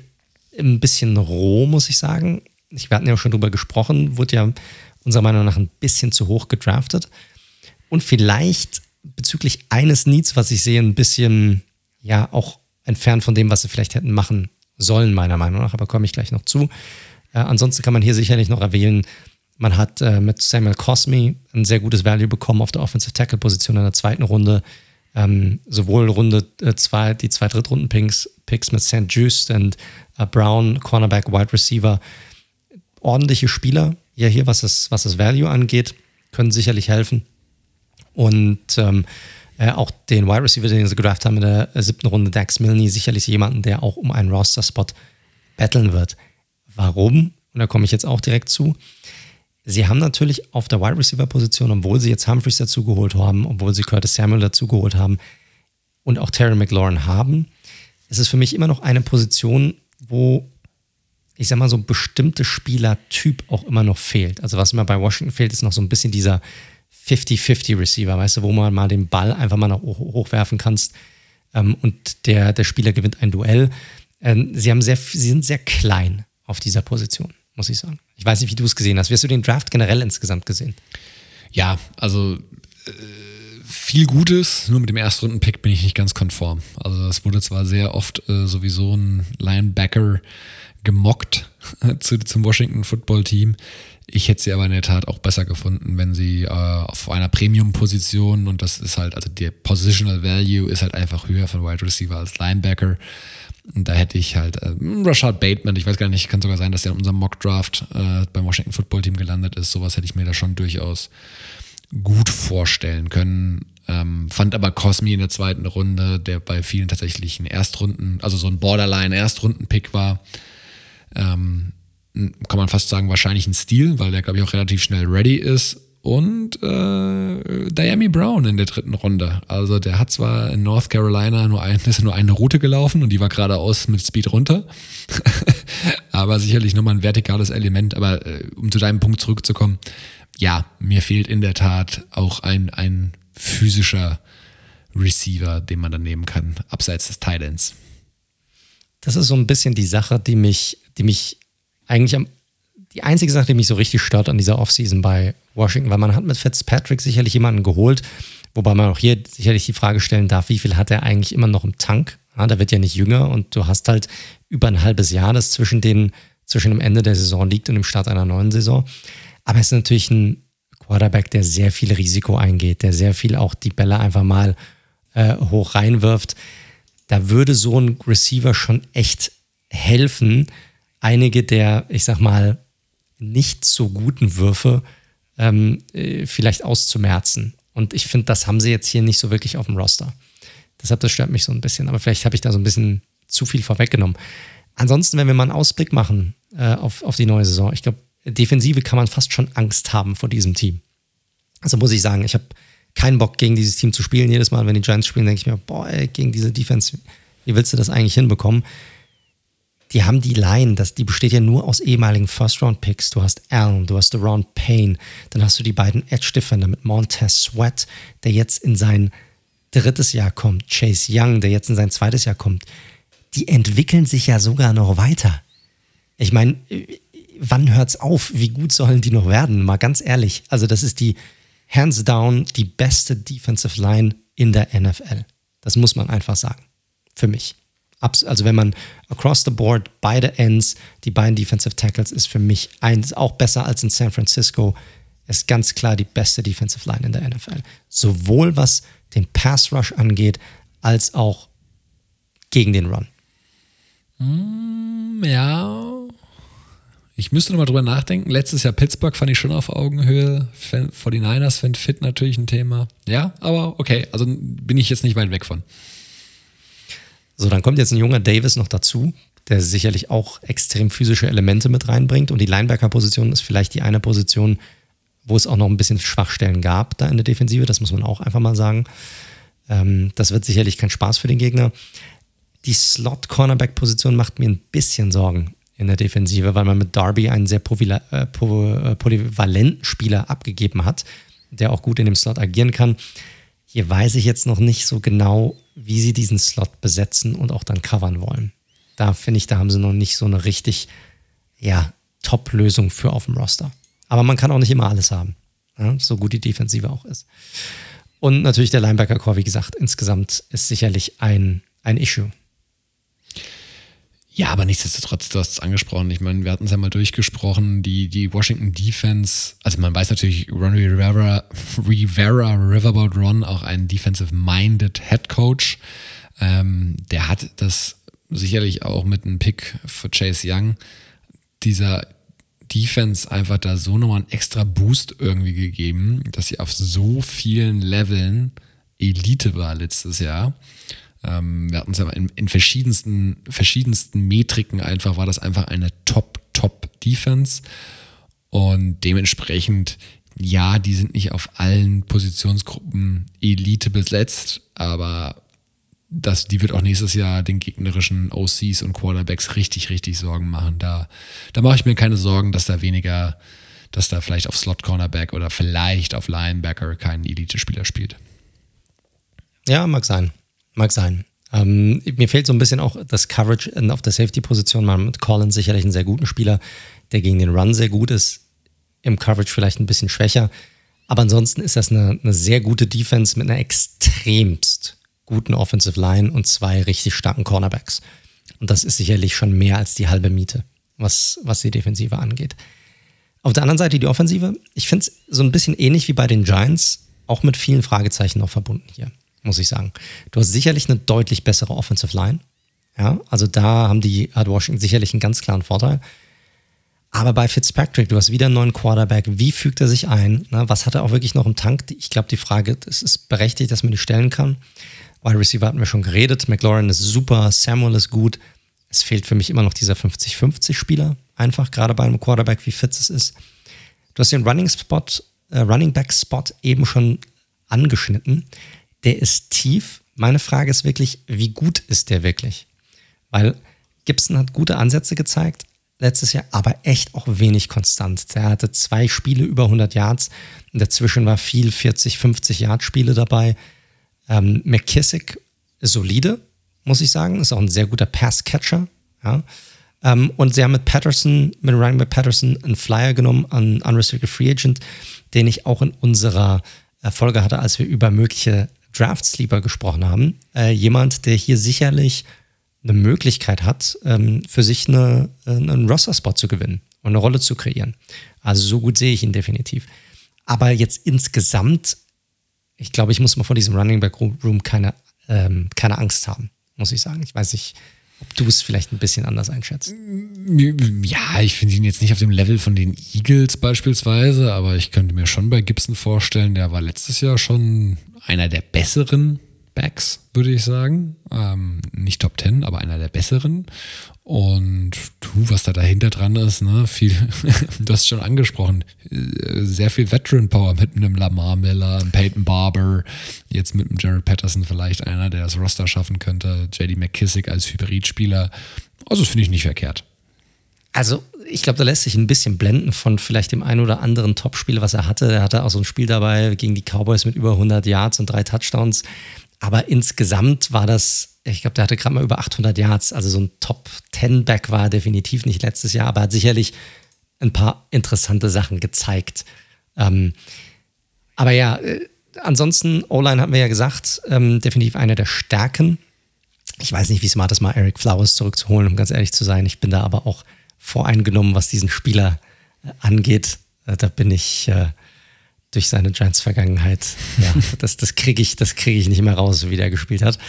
Ähm, ich finde, eine Schwachstelle in der Offensive ist die Tight End-Position bei Washington. Sie haben mit Logan Tolle, Thomas, finde ich, einen sehr spannenden Spieler, gerade weil er ja ein ehemaliger Quarterback ist eigentlich, ähm, der auch echt gute Ansätze gezeigt hat, aber auch extrem unkonstant war. Und ich finde, sie haben hier keine wirklich weitere ordentliche Option ähm, noch auf dem Roster, wenn das nicht wenn er nicht noch mehr zeigen könnte. Das macht mir noch so ein bisschen, ähm, äh, bisschen Sorgen. Ansonsten, wenn ich jetzt ein Fazit ziehen müsste, insgesamt auch hier für mich kein klares bestes Team in der Division, also Washington nicht. Aber sie werden sich sicherlich mit den Giants und den Cowboys darum kloppen, wer am Ende des Tages mit dem Division-Titel rausgeht. Und auch hier, finde ich, kann alles dabei sein, irgendwo zwischen, ich weiß, es ist langweilig, Leute, aber ich finde, die Teams sind einfach so eng beieinander, zwischen acht und elf Siegen.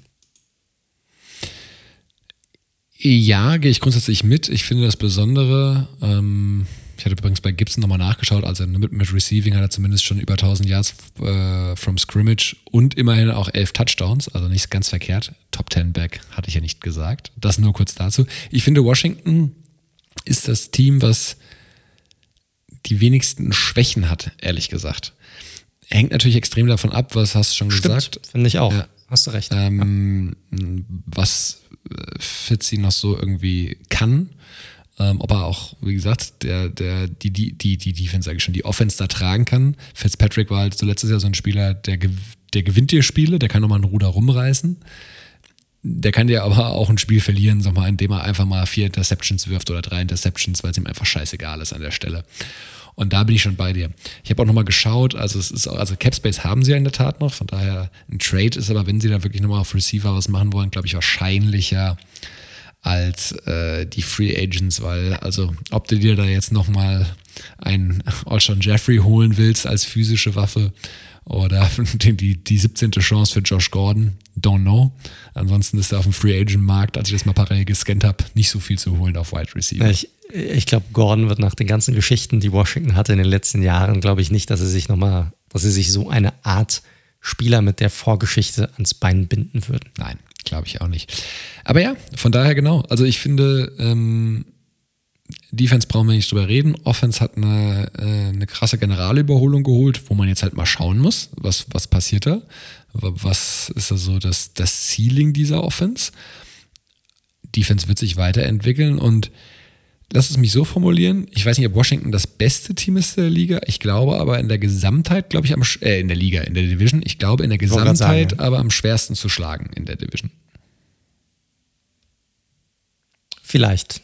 Weiß ich nicht. Ich, da, da, bin ich jetzt wieder, da bin ich mir nicht sicher, aber ich war vorher bei dir, wo du gesagt hast, das Team vielleicht mit den wenigsten äh, klaren Löchern auf dem Roster. So. Was aber nicht heißt, wir hatten das ja vorher, ich, ich glaube wirklich, so einen ganz krassen Sprung, finde ich, zu letztem Jahr haben sie jetzt nicht gemacht, finde ich, wie zum Beispiel die Giants. Aber also von, von Verbesserung des Rosters, weil ich fand, sie hatten eigentlich schon einen besseren Roster eigentlich schon vorhanden. Da sind wir anderer Meinung. Also ich finde der Receiver Room klares Upgrade. Ich finde die O-Line hat nochmal ein klares Upgrade und ich muss fairerweise auch sagen, äh, Alex Smith in allen Ehren, aber auch die Quarterback-Position hat Stand heute, was wir wissen, auch ein Upgrade-Verfahren. Und da muss ich dann schon sagen, drei Positionsgruppen abgegradet. Da will ich, deswegen bin, bin ich, es ist nicht so splashy wie in Kenny Golladay, aber ich finde, was die reine Verbesserung angeht von einem Jahr auf ein anderen Jahr, sind Washington und die Giants auf Augenhöhe, meiner Meinung nach. Ja, hast du sogar einen Punkt. Hast du gut aufgezählt jetzt. Kann ich gar nichts gegen sagen. Hast einen absoluten Punkt. Muss ich dir, muss ich dir langweiligerweise recht geben. Schade. Ich dachte, jetzt kriegen wir doch nochmal eine Kontroverse hin auf den letzten Metern. Nein, diese Woche anscheinend nicht. Ganz überrascht irgendwie. Hätte ich jetzt nicht gedacht. Ich dachte, wir liegen weiter auseinander. Aber es ist halt einfach, Leute, es ist einfach eine sehr, sehr enge Division. Also, ne, man hat sich letztes Jahr sehr stark über diese Division lustig gemacht. Vielleicht wird das auch dieses Jahr wieder der Fall sein. Aber ich glaube, eine Sache, da würde ich meine Hand ins Feuer legen. Ich glaube, es wird bis zum letzten oder vorletzten Spieltag, wird man nicht wissen, wer diese Division gewinnen wird. Dann lass doch nochmal zum Abschluss, weil es doch so schön ist und weil es so eng ist. Wir machen ja nochmal kurz vor der also in der letzten Woche machen wir ja wirklich nochmal mit Record Prediction und konkret und vielleicht ist ja noch was passiert bis dahin. Wir haben ja noch äh, knapp zwei Monate. Wenn du heute am 13.07. nehmen wir auf, predikten müsstest, wie die Reihenfolge ist, wie sie reinlaufen, wie, wie würdest du sie ranken? Giants, Washington, Cowboys, Eagles. Aha, okay. Ähm, ich gehe mit Washington, Cowboys, Giants, Eagles. Ich glaube, da werden wieder einige sehr ähnliche Records haben und ich glaube, die Giants, ähnlich wie letztes Jahr, werden den besten Record innerhalb der Division haben. Deshalb, das ist so, wäre wär für mich so, so Tiebreaker-Geschichten werden das hier für mich. Ja, let's see. Also wie gesagt, ich, wir sind ja dabei. Ich glaube, ich glaube wirklich auch, ich würde mich wundern, wenn zwischen Platz 1 und Platz 3 mehr als drei Siege liegen, ehrlich gesagt. Kann ich mir eigentlich ja. nicht vorstellen. Ich mir auch nicht. Absolut nicht. Ich glaube, das wird sehr, sehr eng sein. Vielleicht sehr positiv dieses Jahr. Vielleicht schicken sie ja dieses Jahr drei Teams in die Playoffs. Ja, gucken wir mal. AFC Least wie letztes Jahr oder dann doch? NFC. Wir sind immer noch in der NFC. Sorry, sorry. NFC Least wie letztes Jahr oder? NFC Beast. Ja. Wer weiß. Let's see. Ah. Let's see. Let's see. Gut, Leute. Damit sind wir am Ende der dieswöchigen Folge mit der NFC East, unsere Preview. Ähm, ich hoffe, ihr habt auch diese Woche wieder ja, gerne zugehört und reingeschaltet. Ihr hört den Red Zone, der Football Podcast. Ihr findet uns auf allen gängigen Podcast-Plattformen über Google Podcast, Apple Podcast, Spotify, Stitcher, Deezer, Amazon Music, you name it. Wir sind da drauf. Falls es euch gefallen hat, drückt heftig den Abonnieren-Button. Ansonsten hinterlasst uns auch gerne eine Bewertung, da freuen wir uns auch immer drüber, hilft uns. Vielen Dank auch dafür. Falls ihr uns mal kontaktieren möchtet, uns Feedback geben möchtet oder einfach mal ja, Hallo sagen wollt, könnt ihr dies gerne tun, am besten über unsere Social-Media-Kanäle. Dort entweder über Twitter unter dem Handle at redzone underscore live oder auch gerne über Instagram unter dem Handle at redzone.live. Ihr könnt uns aber auch gerne über unsere Webseite besuchen unter www.redzone.live. Dort einfach über das Kontaktformular. So, dann kann ich mich nur noch ja, bei euch dafür bedanken, dass ihr diese Woche wieder reingehört habt. Ich kann mich nur noch bei dir bedanken, lieber Daniel, dass du diese Woche auch wieder mit dabei warst. Sehr gerne. Ja, und ansonsten wünschen wir euch da draußen eine gute Woche, äh, eine nicht zu verregnete Woche ähm, nicht zu stressig und dann natürlich wie immer bleibt gesund und bis zum nächsten Mal. Ciao, ciao.